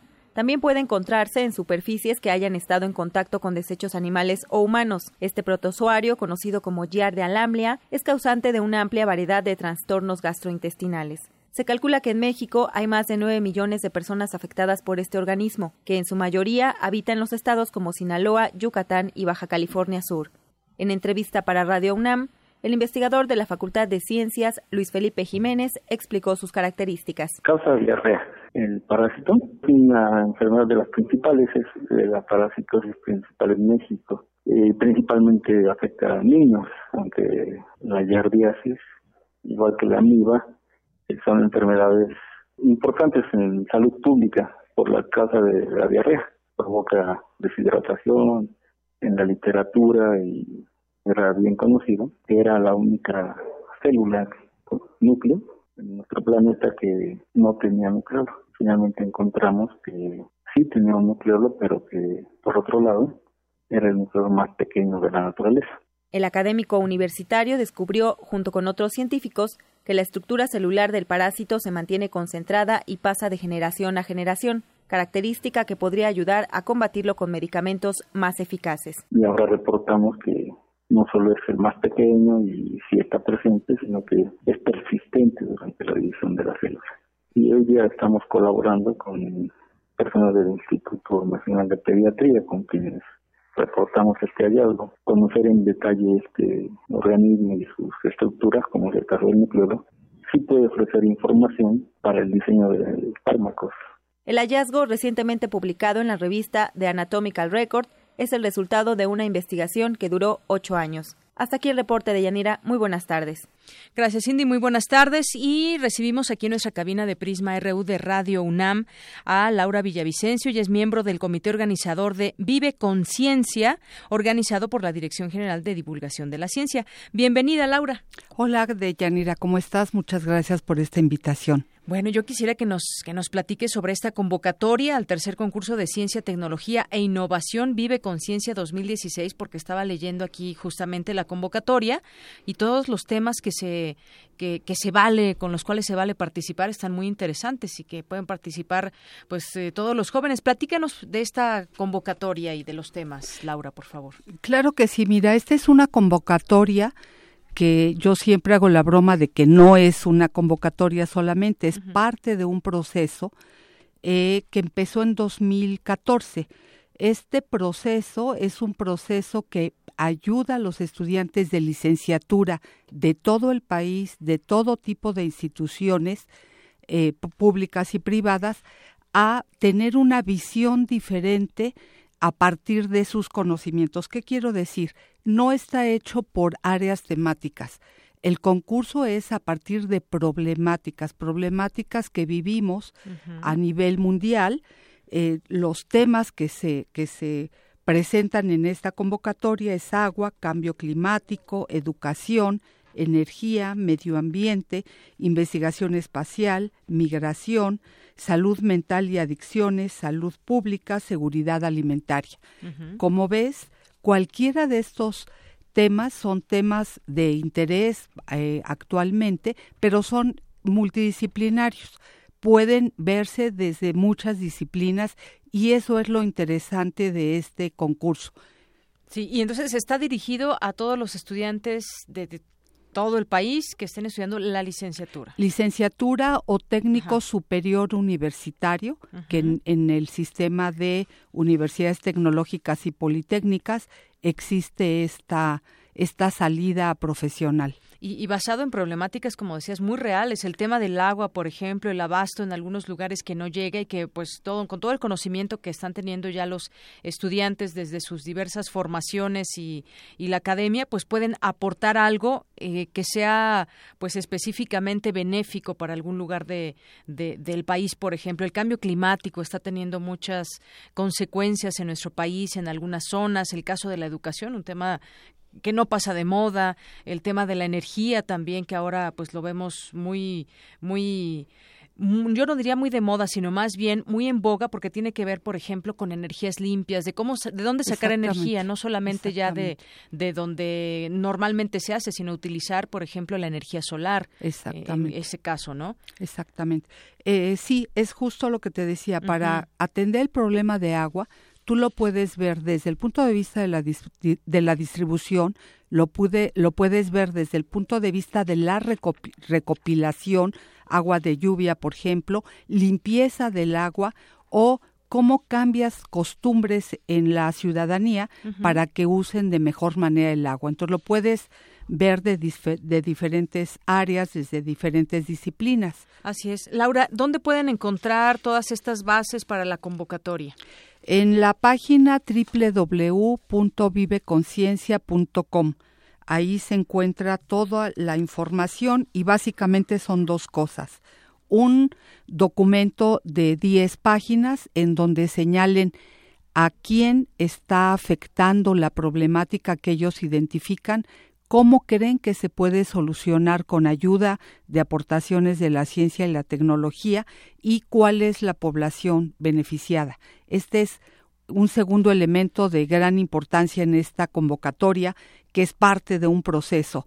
Estamos pidiendo que a partir de que observen en su comunidad problemas, estos problemas los dan una solución para su comunidad y se pide que sean ideas viables, sencillas, que se puedan eh, llevar a cabo en otros lugares. Entonces, también eso puede ser eh, de mucha utilidad. Te pongo un ejemplo en, eh, en educación uno de los primeros lugares, eh, el primer lugar en 2014 proponía recuperar espacios públicos para que en ese espacio, en lugar de que se use para cuestiones no agradables, eh, se proponía que alumnos de la universidad que era un, es una universidad cultural la que ganó, dieran clases a alumnos que estuvieran retrasados y así pudieran pagar su servicio social los alumnos de esta universidad cultural. Bueno, y por último, veo que es una suma de esfuerzos de distintas instituciones. Tenemos 24 instituciones, todas de nivel nacional, eh, que están participando de manera muy, muy activa. Este, la NUYES, la Academia Mexicana de Ciencias. E, es un esfuerzo en el que colabora CONACIT, colaboran las universidades tecnológicas, eh, institutos tecnológicos nacionales, eh, en fin, hay 24 instituciones. Bueno, pues yo no, no tengo más que agradecerte, Laura Villavicencio, que nos vengas a platicar de esa convocatoria, que la consulten quienes nos están escuchando, eh, jóvenes universitarios, que puedan dar salida a muchos de los problemas que enfrenta México gracias a sus conocimientos y se pueda divulgar todo esto. Ahí las bases las pueden conocer en este sitio donde nos, nos mencionas. Laura, muchas gracias. No, al contrario, muchísimas gracias y les recuerdo que el día 20 de septiembre se cierra la convocatoria y están a tiempo de presentar su propuesta. Muchas gracias. Están a tiempo. Muchas gracias, Laura Villavicencio, miembro del comité organizador de Vive Conciencia, organizado por la Dirección General de Divulgación de la Ciencia. ¿Sabías que... Desde 1948, el Sistema Sismológico Nacional está adscrito al Instituto de Geofísica de la UNAM. Perfil RU.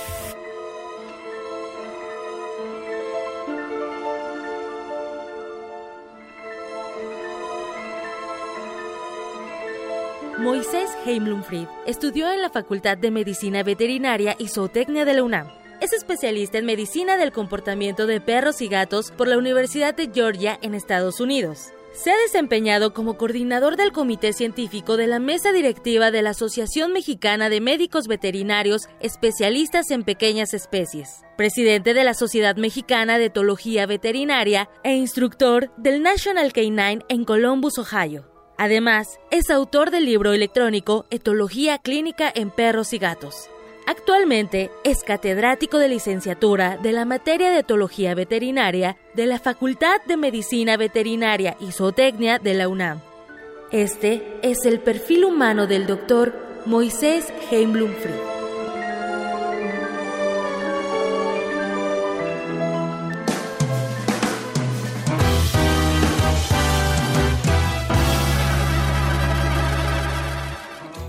Y me da mucho gusto recibir en Prisma RU de Radio UNAM, doctor Moisés Heiblum.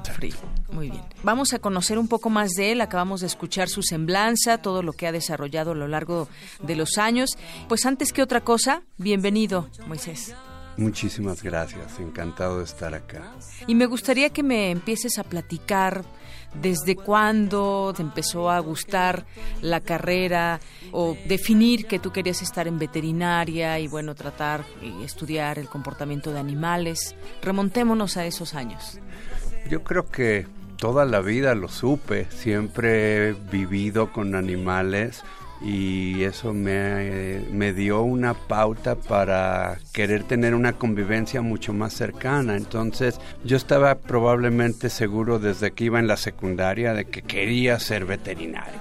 La preparatoria fui a trabajar a Israel un año a un kibutz y justo que el kibutz es una granja comunitaria y justo me tocó trabajar con animales, me tocó trabajar con pavos, me tocó trabajar con vacas productoras de leche y me tocó trabajar con los perros que cuidaban el perímetro de la granja común.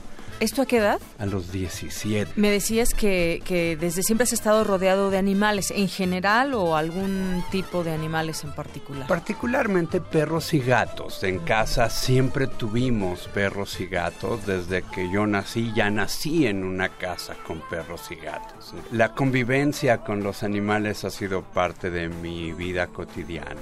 Una vez que ya entré a la carrera, me tocó estudiar en Cuautitlán y te estoy hablando de la FES Cuautitlán hace 35 años.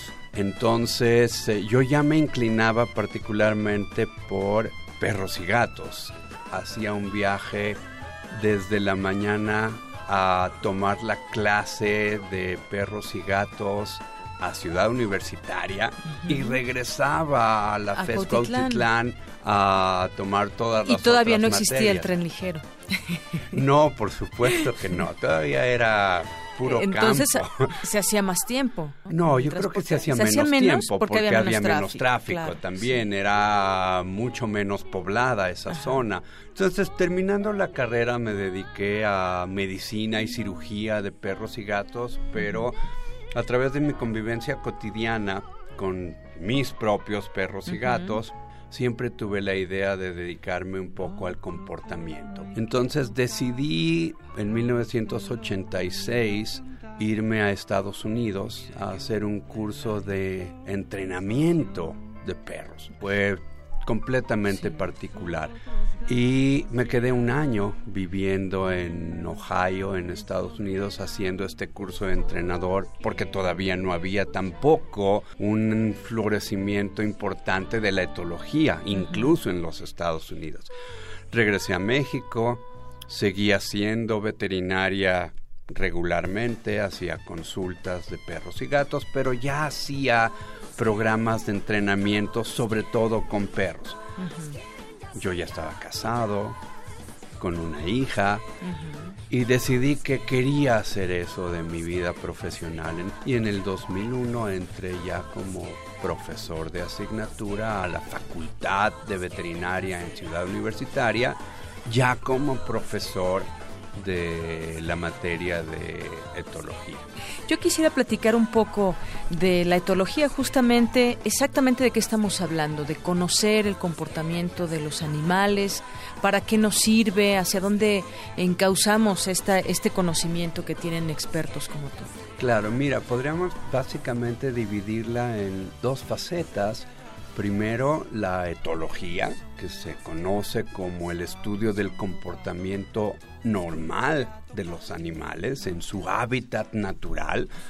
Y posteriormente podríamos hablar de la otra faceta, que es la etología clínica, que se encarga ya de la prevención, diagnóstico y tratamiento de los trastornos de la conducta animal. Es decir, cuando vemos un comportamiento, digamos, que no es normal en un perro o en un gato, es, posiblemente haya un ambiente en el que se desarrolla que tampoco está tan, tan bien para el, para el perro, para la mascota. Por supuesto, por eso es importante saber primero cuál es el comportamiento normal para poder entonces determinar si se encuentran comportamientos patológicos. También es decir, un, un, perro, un gato, por ejemplo, se deprimen, sufren de ansiedad, de estrés. Por supuesto, por supuesto, tenemos absolutamente que reconocer y hay muchos estudios fundamentados que nos dicen que los perros definitivamente, perros y gatos, tienen emociones igual que el humano. Y por ejemplo, viene a mi mente también la palabra de adiestrador, que no es lo mismo que el etólogo. ¿Qué, ¿Qué, diferencias hay y qué hace un adiestrador que de pronto decimos, ah, yo quiero que mi perro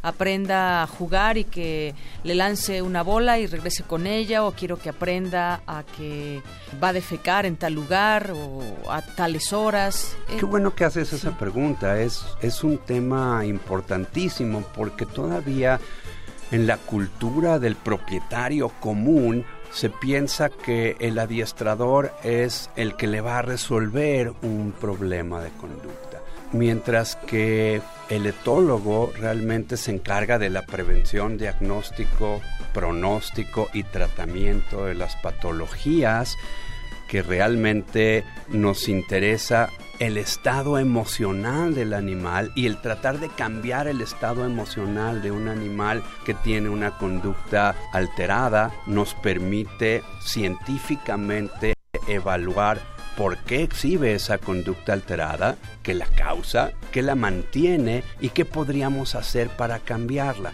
Se le enseña una serie de claves o señales verbales que implican el significado de una acción a realizar Viene a mi mente, por ejemplo, estos eh, perros que sirven, por ejemplo, en la lucha antidrogas, ¿no? Que de pronto están en los aeropuertos y tienen que, eh, que, rastrear el olor de alguna droga y demás. Y estos perros, pues bueno, por lo general están bien adiestrados, entrenados, pero ¿en qué momento, digamos, dentro del comportamiento del, del perro se comprende que, pues, se tienen que evitar muchas de sus instintos y demás? ¿Esto le afecta o no al, al al, animal, por ejemplo? Mira, hay muchos tipos de entrenamiento. Hay el entrenamiento de obediencia, los entrenamientos de guardia, los entrenamientos para perros de asistencia, para los entrenamientos para detección de drogas, detección de alimentos, etcétera. Hay, hay múltiples variables. Eso te indica que realmente el perro es una especie muy versátil en la función de utilidad hacia el ser humano. Entonces, por ejemplo, lo que me decías de un perro que es entrenado, por ejemplo, para detectar drogas. Generalmente los entrenamientos implican utilizar las grandes ventajas que sensorialmente tiene el perro sobre nosotros. Por ejemplo, su sentido olfativo es infinitamente más desarrollado que nosotros. Lo que podríamos hacer es enseñarle a un perro a detectar algo, recompensarlo cuando detecta algo. Pero si los perros trabajan durante mucho tiempo y tienen poca capacidad para descansar y tener una convivencia más equilibrada, generan estados de estrés. Y estos estados de estrés probablemente lo puedan llevar después a presentar quizás conductas patológicas como serían, por ejemplo, trastornos obsesivo-compulsivos o excesivos. Así es, o, por ejemplo estos perros que están todo el día o parados o, echados cuando están vigilando, no sé, algún banco, algún tema de seguridad y están todo el tiempo con su bozal, todo el tiempo, el tiempo que pasa el policía, que está a cargo también de, del propio perro, no sé, ocho horas, diez horas también, y ahí está todo el tiempo. Ese es otro punto importante. Esa es la, la, otra cara de la moneda, la total falta de actividad física y mental, que el perro es un ser integral y tenemos que que está esperando solamente una orden para necesidades, exacto. El cuidar esas necesidades implica darles una estructura de vida equilibrada que también tiene que ver con actividad física, actividad mental, interacción social, etcétera. Y entonces el doctor Moisés Blum siempre ha estado rodeado de animales, específicamente perros, gatos. ¿Alguna preferencia por estos dos? Y, en, en, el momento, los momentos libres, me imagino, digo, no sé, a lo mejor también pues esta convivencia con los animales. Eh, ahora yo siento, no sé, te pregunto, que se ha puesto como mucho de moda tener una mascota y llevarla al parque, incluso hay lo he escuchado psicólogos para los perros y de repente este el cupcake para el perro y, cosas que de pronto yo siento, no sé, que hemos como exagerado un poco en, tratar de humanizar ese, esos comportamientos. Sin duda, tienes toda la razón. Eh, mira, tengo una absoluta preferencia por los perros. Indudablemente He tenido muchísimos más perros que gatos, entonces tengo una absoluta preferencia por los perros. Se ha generado actualmente un boom extraordinario por la posesión de mascotas, incluso mascotas no convencionales como cerdos vietnamitas, como hurones, como hamsters, que todos tienen una real convivencia con el humano, diferentes intensidades pero en el caso que dices de que esta cultura ha empezado a integrar al perro más como un miembro de la familia que como una propiedad, ha hecho que la industria de las mascotas se haya diversificado mucho y actualmente vemos no solamente parques para perros, ya vemos guarderías para perros en donde la persona puede llevar a su perro a estar en el día mientras trabaja y recogerlo en la noche. Vemos tiendas que tienen accesorios de cualquier Hoteles para perros, si vas a salir lo dejas porque no puedes llevártelo. Entonces, se ha diversificado. Afortunadamente, esto implica que la cultura sobre la posesión de un animal de compañía, cualquiera que sea la especie, implica que haya ya una responsabilidad en proveerle un estado de bienestar. Por ahí leía yo que, que tratar a las mascotas como si fueran un miembro más de la familia, es decir, llevarlos a un tema ya, eh, humanizar sus comportamientos, tenerle su silla que coma al lado de nosotros en la mesa y todo, no es tan bueno. No lo sé. ¿Tú qué piensas? Totalmente de acuerdo. Ninguno de los dos extremos sería favorable. Por un lado, el tener un animal de compañía y no hacerte responsable de cubrir sus necesidades primarias implica una forma de muy baja calidad de vida. Y por el otro lado, el humanizar tanto a un animal hace que este animal pierda sus instintos naturales de las conductas propias de su especie. Al grado de llamarles perrijos y gatijos, ¿no? Exacto. que es una palabra también nueva. El punto también es justamente no, no caer en ninguno de estos dos extremos. Bueno, pues ya casi para terminar, eh, doctor Moisés Heimblum, eh, Fried, ¿Qué le gusta hacer en un fin de semana? ¿Le gusta el cine? ¿Le gusta la música? ¿Qué? Mira, los fines de semana ya llegué ahorita a una etapa en donde mis hijas ya son grandes, están casadas, viven con sus esposos, entonces yo vivo con mi esposa en casa, somos perfecta pareja de nido vacío. Los fines de semana generalmente salimos a comer con hijas y yernos, nos encanta el cine, entonces muchas veces vamos al cine, yo soy un gran fanático del fútbol, entonces a veces voy al estadio, me encanta el fútbol americano. Al estadio olímpico. No. ¿No? Increíble, increíble. Ya llegamos al punto. De ya llegamos al punto. Soy uno de los de las grandes vergüenzas de la UNAM, pero te voy a explicar por qué. Sí, le voy a la América, voy a la Azteca. Híjole, doctor Moisés, hasta aquí llegamos. chiquito, yo ya iba a la Azteca antes de que los Pumas estuvieran en primera división. Entonces, realmente te puedo decir que es un comportamiento aprendido y heredado Entonces, habemos pocos médicos en la Facultad de Ciudad Universitaria que le vamos a la América y que orgullosamente no nos escondemos. Prefiere el águila al puma. Digamos que sí, no lo puedo evitar y es absolutamente conocido en la facultad que el doctor Heiblum le va a la América. Entonces, cuando juegan América Pumas, tenemos los que le vamos abiertamente a la América, tenemos fila de estudiantes en nuestra oficina para apostar. y generalmente no apostamos dinero, apostamos algo vergonzoso. y entonces cuando, cuando llego después de un América Pumas a la facultad y perdió el América, tengo que llegar con la cola entre las patas. Pero cuando gano, llego con la cabeza en alto, muy orgulloso. Bueno, pues, pues ha sido un placer platicar contigo, doctor Moisés, y que nos hayas hablado de todo este tema para comprenderlo mejor sobre todo. Pues muchas, muchas gracias. gracias. Encantado de platicar contigo.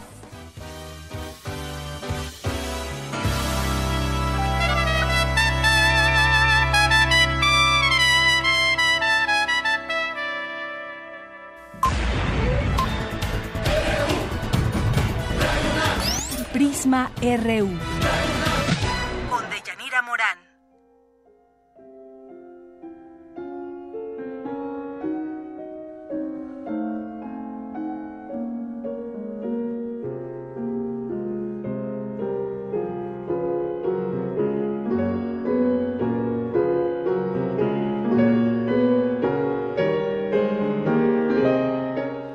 Continuamos dos con 32 minutos. Estamos escuchando a Antonin Borak, Romance para piano y violín, opus 11. Él nació un día como hoy de 1841, este compositor, nacido en la República Checa.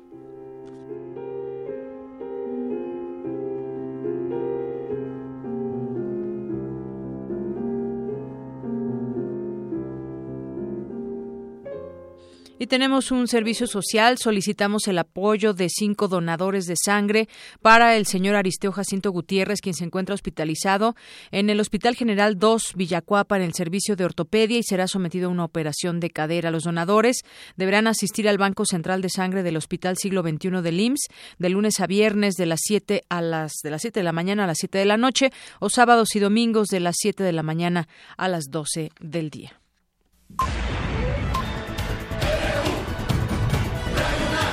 Prisma RU. Con Deyanira Morán. Hoy es jueves y nos toca hablar de la Gaceta UNAM. Ya tenemos en la línea telefónica a Hugo Huitrón, su director. ¿Qué tal, Hugo? Muy buenas tardes. ¿Qué tal, Deyanira? Buenas tardes.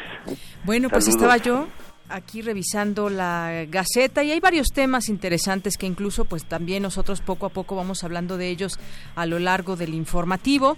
Y bueno, pues ¿qué te parece hoy si empezamos con, con los deportes? Empezamos con los deportes. En deportes traemos, hacemos un reconocimiento póstumo al entrenador Raúl Porta, quien preparó a cerca de 4.000 nadadores y algunos de ellos tuvieron una carrera importante. Y por otro lado se anuncia que se busca entre los estudiantes talentos para integrar los representativos que participarán en diferentes certámenes, como la Olimpiada y la Universidad que se realizan cada año. Eso es lo que traemos en nuestra sección de deportes. Muy bien. En cultura, cuéntame, ¿qué trae hoy Gaceta? En cultura, bueno, tenemos varias cosas muy, muy interesantes. Primero la portada, bueno, que, que habla sobre eh, la exposición de Anish Kapoor, que ha recibido más de 230 mil visitas y que es una, es una muestra con más de 20 piezas del artista indo-británico. ¿Y que va a estar hasta noviembre? Y, y, se puede visitar en el Museo Universitario de Arte Contemporáneo hasta el 27 de noviembre. Todavía hay oportunidad y fíjate que me da mucho gusto cada vez que paso por el centro cultural, que voy a algún concierto o estoy en esa área, hay una fila pues bastante larga para ir a ver las distintas exposiciones y bueno, sobre todo esta también de Anish Kapoor. Y además es, es agradable la exposición porque te diviertes mucho por las las diferentes piezas que tiene, te permiten reírte de ti mismo si no lo has hecho antes. Así es. ¿Qué más eh, trae Gaceta hoy? En, cultura, seguimos en cultura. Sí. Ahí traemos un homenaje a Jorge, Jorge, Alberto Manrique, emérito del Instituto de Investigaciones Estéticas y fundador de museos y escuelas de historia. Una de las mentes críticas más claras y perspicaces del siglo XX hasta nuestros días y una exposición, otra exposición que se llama Memoria Viva del Libro, con motivo de los 150 años de la Biblioteca Nacional, que cumplirá el próximo año. En ella se pueden observar ediciones miniatura de Don Quijote, que data de 1827, Hamlet de 1886 y seis ediciones que van de 1830 a 1897 del Periquillo Sarmiento, entre otras joyas literarias. Esta es una exposición formidable para quien le gusta la, la literatura y aprecia lo que se editó, las ediciones este, pues del siglo XVIII, del siglo XIX, cosas muy interesantes. Así es, Hugo. Hoy estaba leyendo también entre las páginas de la Gaceta esta cantidad de analfabetas en nuestro país, desafortunadamente, casi 5 millones. Y en la siguiente página, un encuentro ahí en Ciencias Políticas sobre la reforma educativa y donde pues distintos académicos dicen que la, la reforma en educación es, es, lesiva, es antidemocrática, negativa, regresiva, tiene efectos nocivos graves en el aprendizaje. Vale la pena también eh, leer este artículo. El, sobre la efeméride del Día Internacional de la Alfabetización, uh -huh. que por desgracia todavía está presente en el país, sí. que tenemos casi 5 millones de analfabetas, bueno, pues ahora se, ahora se, se convierte en más difícil este, los procesos de lectura y escritura. Uh -huh. Ahora con la brecha digital, pues aún es más complejo el problema este, para estas personas, ¿no? Porque se enfrentan a un mundo con una dinámica distinta. Entonces sí es un problema y por desgracia, bueno, todavía todavía tenemos este problema en México y en el mundo. Estamos en el siglo XXI donde donde la, la ciencia y la tecnología avanzan brutalmente. Nosotros seguimos arrastrando con un problema que tiene que ver con la nota que, que tú comentaste uh -huh. también, que es la cuestión educativa. Así es, bueno, y todavía pues no hay un acuerdo completo en algunos estados sobre esta reforma educativa. Pues muchas gracias, como siempre, Hugo, te mando un abrazo y nos escuchamos el próximo lunes. Te agradezco mucho, saludos a quienes, a quienes nos escucharon y como siempre, sean felices. Gracias, Hugo, hasta luego. Hasta luego. Para nosotros, tu opinión es muy importante. Síguenos en Facebook como Prisma RU. Queremos conocer tu opinión. Síguenos en Twitter como arroba PrismaRU.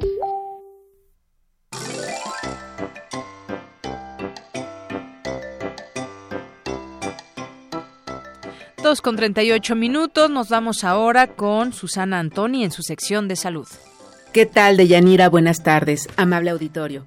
El día de hoy queremos presentar en el contexto de la campaña He for She de ONU Mujeres, a la que se adhiere la UNAM con el protocolo contra la violencia de género, el problema que representa la violencia en la salud.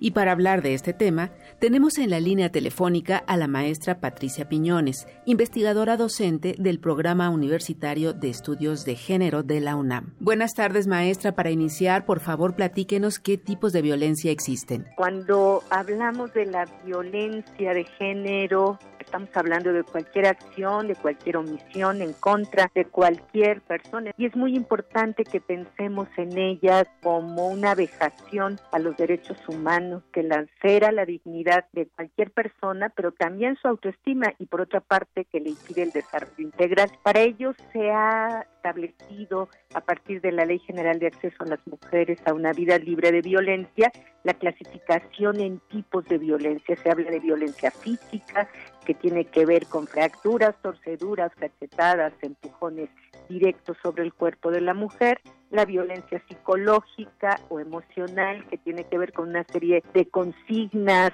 de frases, que lo que hacen es someter a la mujer desde el ámbito de lo La violencia patrimonial, que tiene que ver con quitarle su dinero, romper, esconder, vender sus objetos sin su permiso, sus propios documentos. También se habla de la violencia económica, que nos refiere al no aportar dinero intencionalmente para atender necesidades, salud, educación de alimentación de los hijos o las propias de la manutención de la casa. Y por último, hablamos de la violencia sexual que tiene que ver con tocamientos, insinuaciones, acercamientos no deseados, que se introduzca forzada, involuntariamente, sin consentimiento el pene, los dedos o algún tipo de objeto en el cuerpo de la mujer. En México hablamos de la violencia como un conjunto de delitos que se cometen indiferenciadamente ¿eh? en cualquier nivel socioeconómico. Más claramente podríamos hablar de tipos de violencia dependiendo del momento del ciclo de la vida. Entre los jóvenes mucho más frecuentemente la violencia emocional y conforme avanzamos en edad se va recrudeciendo la violencia patrimonial, la económica, la violencia física. ¿Las formas violentas de vincularse son siempre físicas? No siempre son de carácter físico. La violencia física es una de sus formas más evidente, pero no por ello la más importante. Hablamos de violencia también en el ámbito de lo emocional y entonces esta la puede ejercer el padre, la madre, el profesor, el médico, quien sea, y estamos hablando de violencia psicológica, de violencia emocional. Hay un mito y cuando se habla de violencia se piensa solamente si me agrede, solo si me saca sangre, solo si me rompe un hueso. No, la violencia tiene muy diversas manifestaciones y tipos. ¿Es la violencia un ejercicio de poder?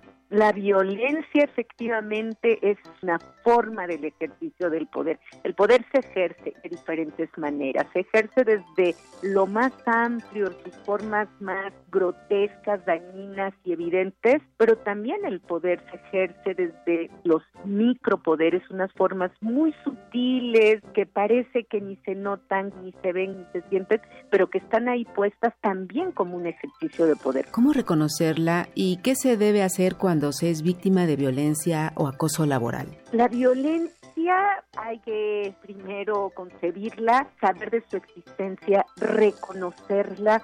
Muchas veces ocurre que las personas no la reconocen, pues básicamente porque esta ocurre en muchos ámbitos, porque en estos ámbitos se ha naturalizado y hasta parece que estas formas de omisión o de acción contra alguna persona no necesariamente hablen de, violencia cuando se intimida, cuando se hostiga, cuando hay conductas hostiles, cuando hay discriminación a veces desde el propio lenguaje, estamos hablando de un tipo de abuso, de un tipo de violencia y esta tendríamos que aprender a reconocerla. Primero conocerla, percibirla pero después no legitimarla y después poder no aceptarla y con ello entrar en un ámbito que resulta muy importante y para lo cual la sensibilización, las campañas, los programas de formación en materia de atender a la violencia de género, sancionar la violencia de género nos permitan romper en silencio, permitan que la gente denuncie, permitan que las mujeres digan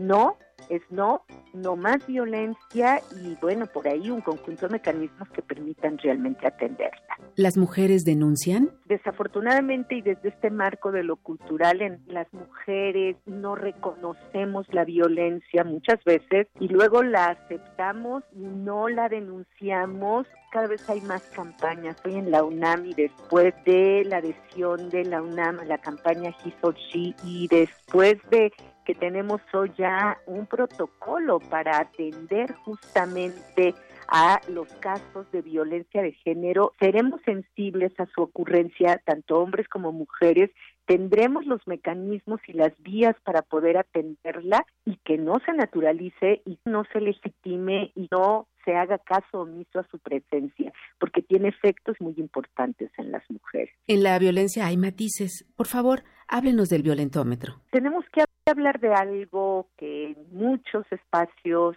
eh, eh, tanto de instituciones gubernamentales, académicas, se le ha denominado el violentómetro. Puede ir desde la forma más sencilla, que tampoco es que sea inofensiva, desde formas hirientes de dirigirnos a las personas, chantajes, estamos hablando del tipo de violencia emocional, mentir, engañar, ignorar, celar, que hasta podría parecer que esto no es importante, ¿verdad? Culpabilizar, pero que va teniendo efectos sobre la persona, ponerle en ridículo, intimidar y va subiendo de tono hasta llegar a las amenazas, a las prohibiciones, a destruir algo de la otra persona, a toquetear, estamos hablando ya de violencia física, a manosear, a eh, experimentar caricias agresivas que no desea y poco a poco aumenta hasta que haya pellizcos, araños, empujones, golpes, bofetear, patear llegar a la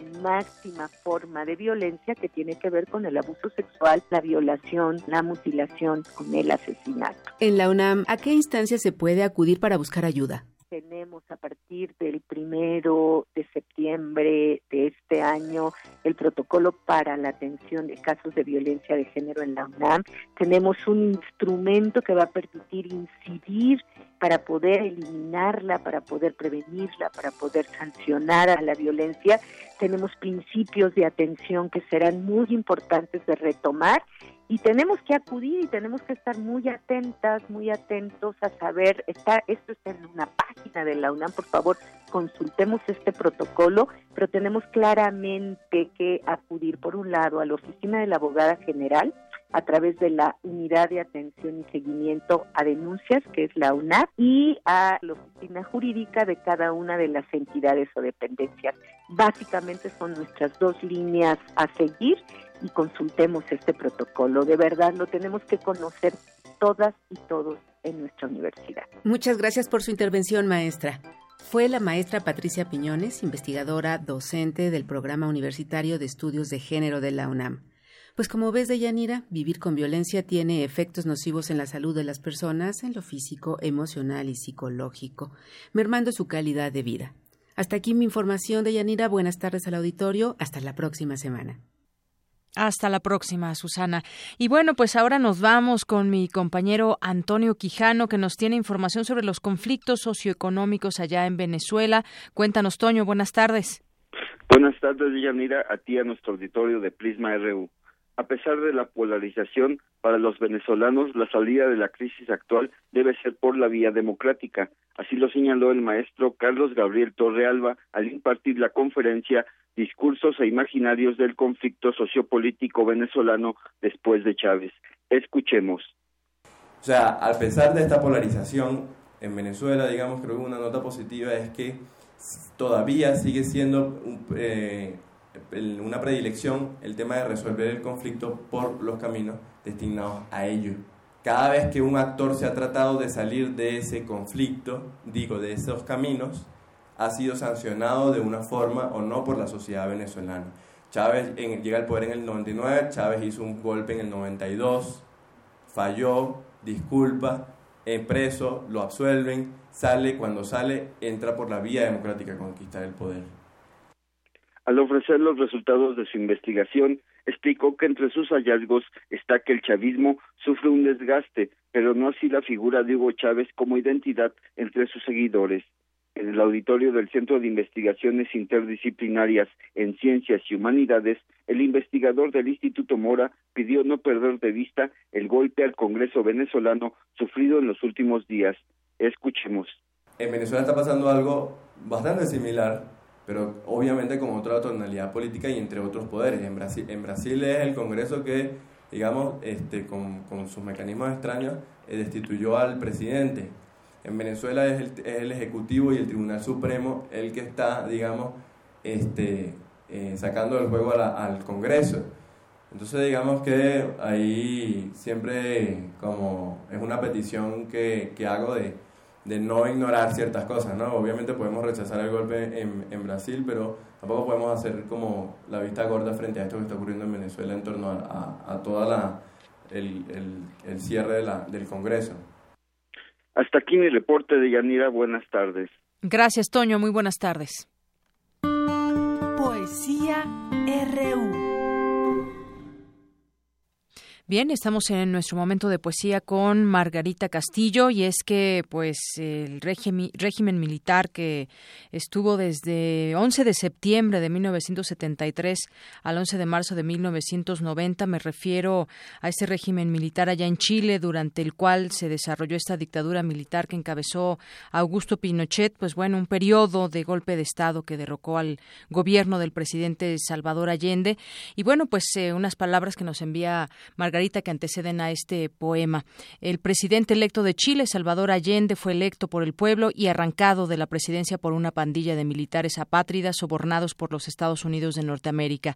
Para recordarle, tenemos para ustedes unas frases del gran Salvador Allende.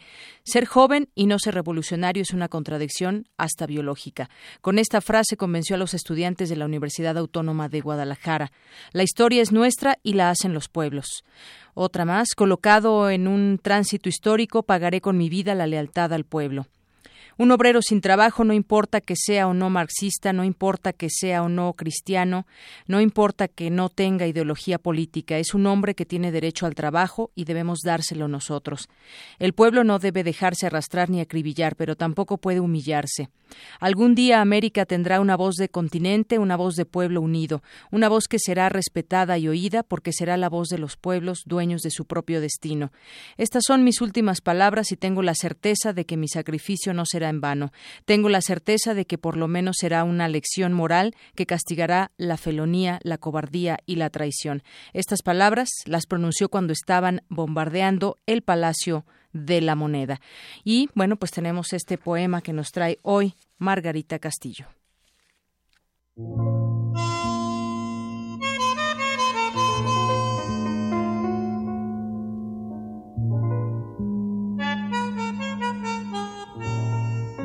Santiago de Chile muestra, como otras ciudades latinoamericanas, una imagen resplandeciente.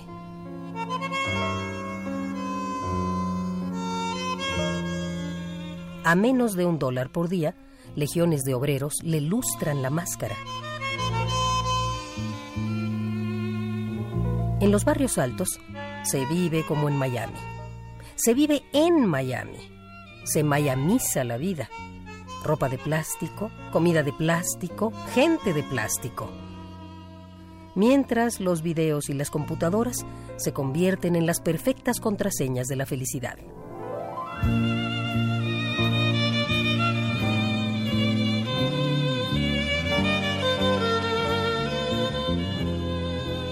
Pero cada vez son menos estos chilenos y cada vez son más los otros chilenos, los subchilenos la economía los maldice, la policía los corre y la cultura los niega.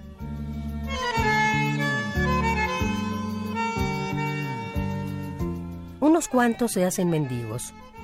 Burlando las prohibiciones, se las arreglan para asomar bajo el semáforo rojo o en cualquier portal.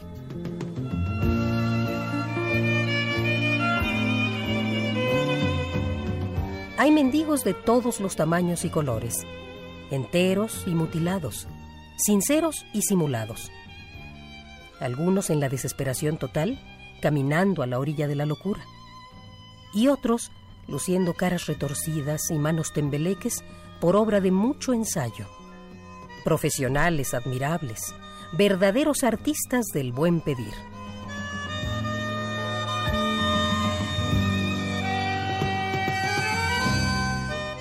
En plena dictadura militar, el mejor de los mendigos chilenos, era uno que conmovía diciendo, soy civil.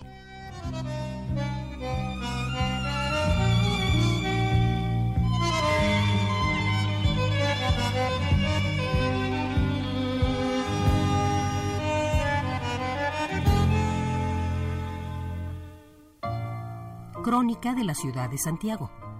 Eduardo Galeano.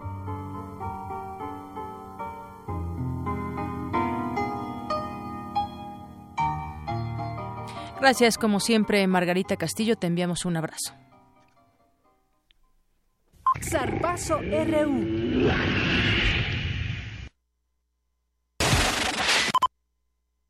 Vámonos contigo, Eric Morales.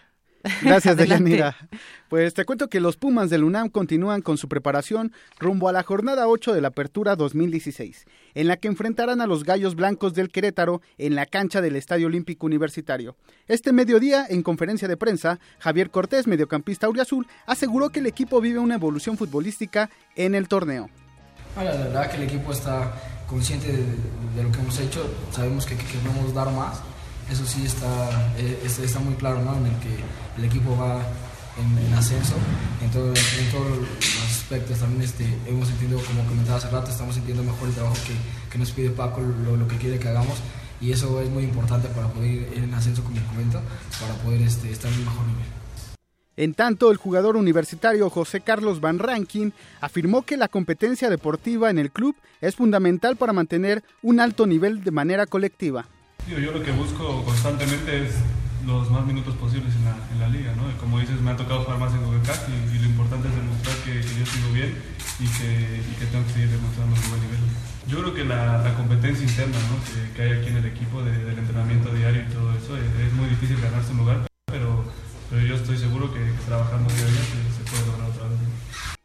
Y nos vamos con información de fútbol americano porque hoy comienza la temporada 2016 de la National Football League, mejor conocida como la NFL. Los Broncos de Denver comenzarán la defensa de su título obtenido en el Supertazón 50. Lo harán en punto de las 7.30 de la tarde cuando enfrenten a las Panteras de Carolina con quienes disputaron el Super Bowl eh, en, en febrero pasado. Así eh, que los dos equipos que cerraron la temporada pasada abrirán este campeonato. Y finalmente te informo que en diversos medios internacionales trascendió la noticia de que el empresario mexicano Carlos Slim estaría dispuesto a comprar la escudería Force India en la que compite el mexicano Sergio Pérez. Eh, de confirmarse esa noticia, se, abri se, abriría la posibilidad de que el Checo Pérez continúe en ese equipo y que su coequipero también sea mexicano. Esta es la información deportiva el día de hoy. Nos escuchamos el día de mañana. Claro que sí. Muchas gracias, Eric.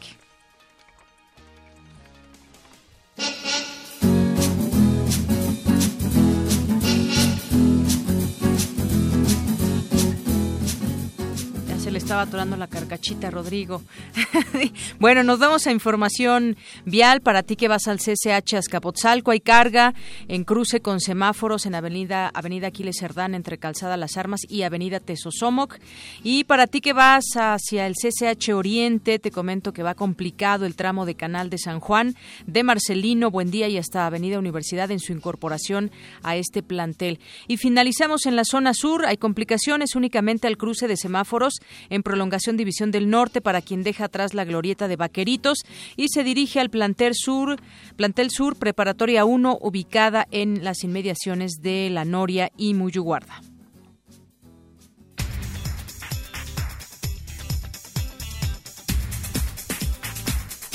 Bueno, ya casi nos vamos, pero antes tenemos información de última hora con Dulce García. Dulce, buenas tardes. Así es, Deyanira, muy buenas tardes a ti y al auditorio.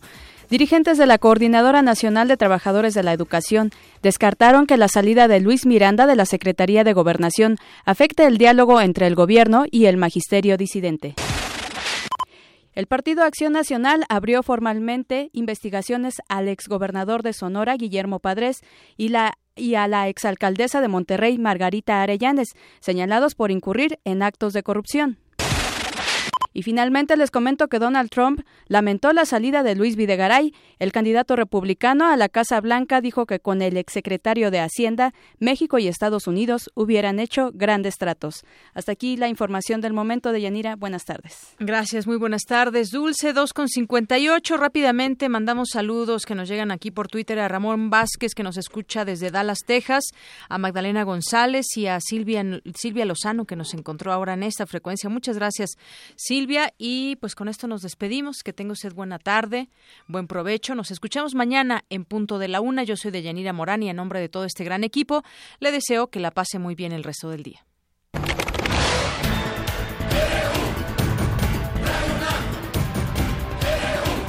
Prisma RU. Los perfiles del acontecer universitario de México, el mundo en una frecuencia. De lunes a viernes, de una a 3 de la tarde.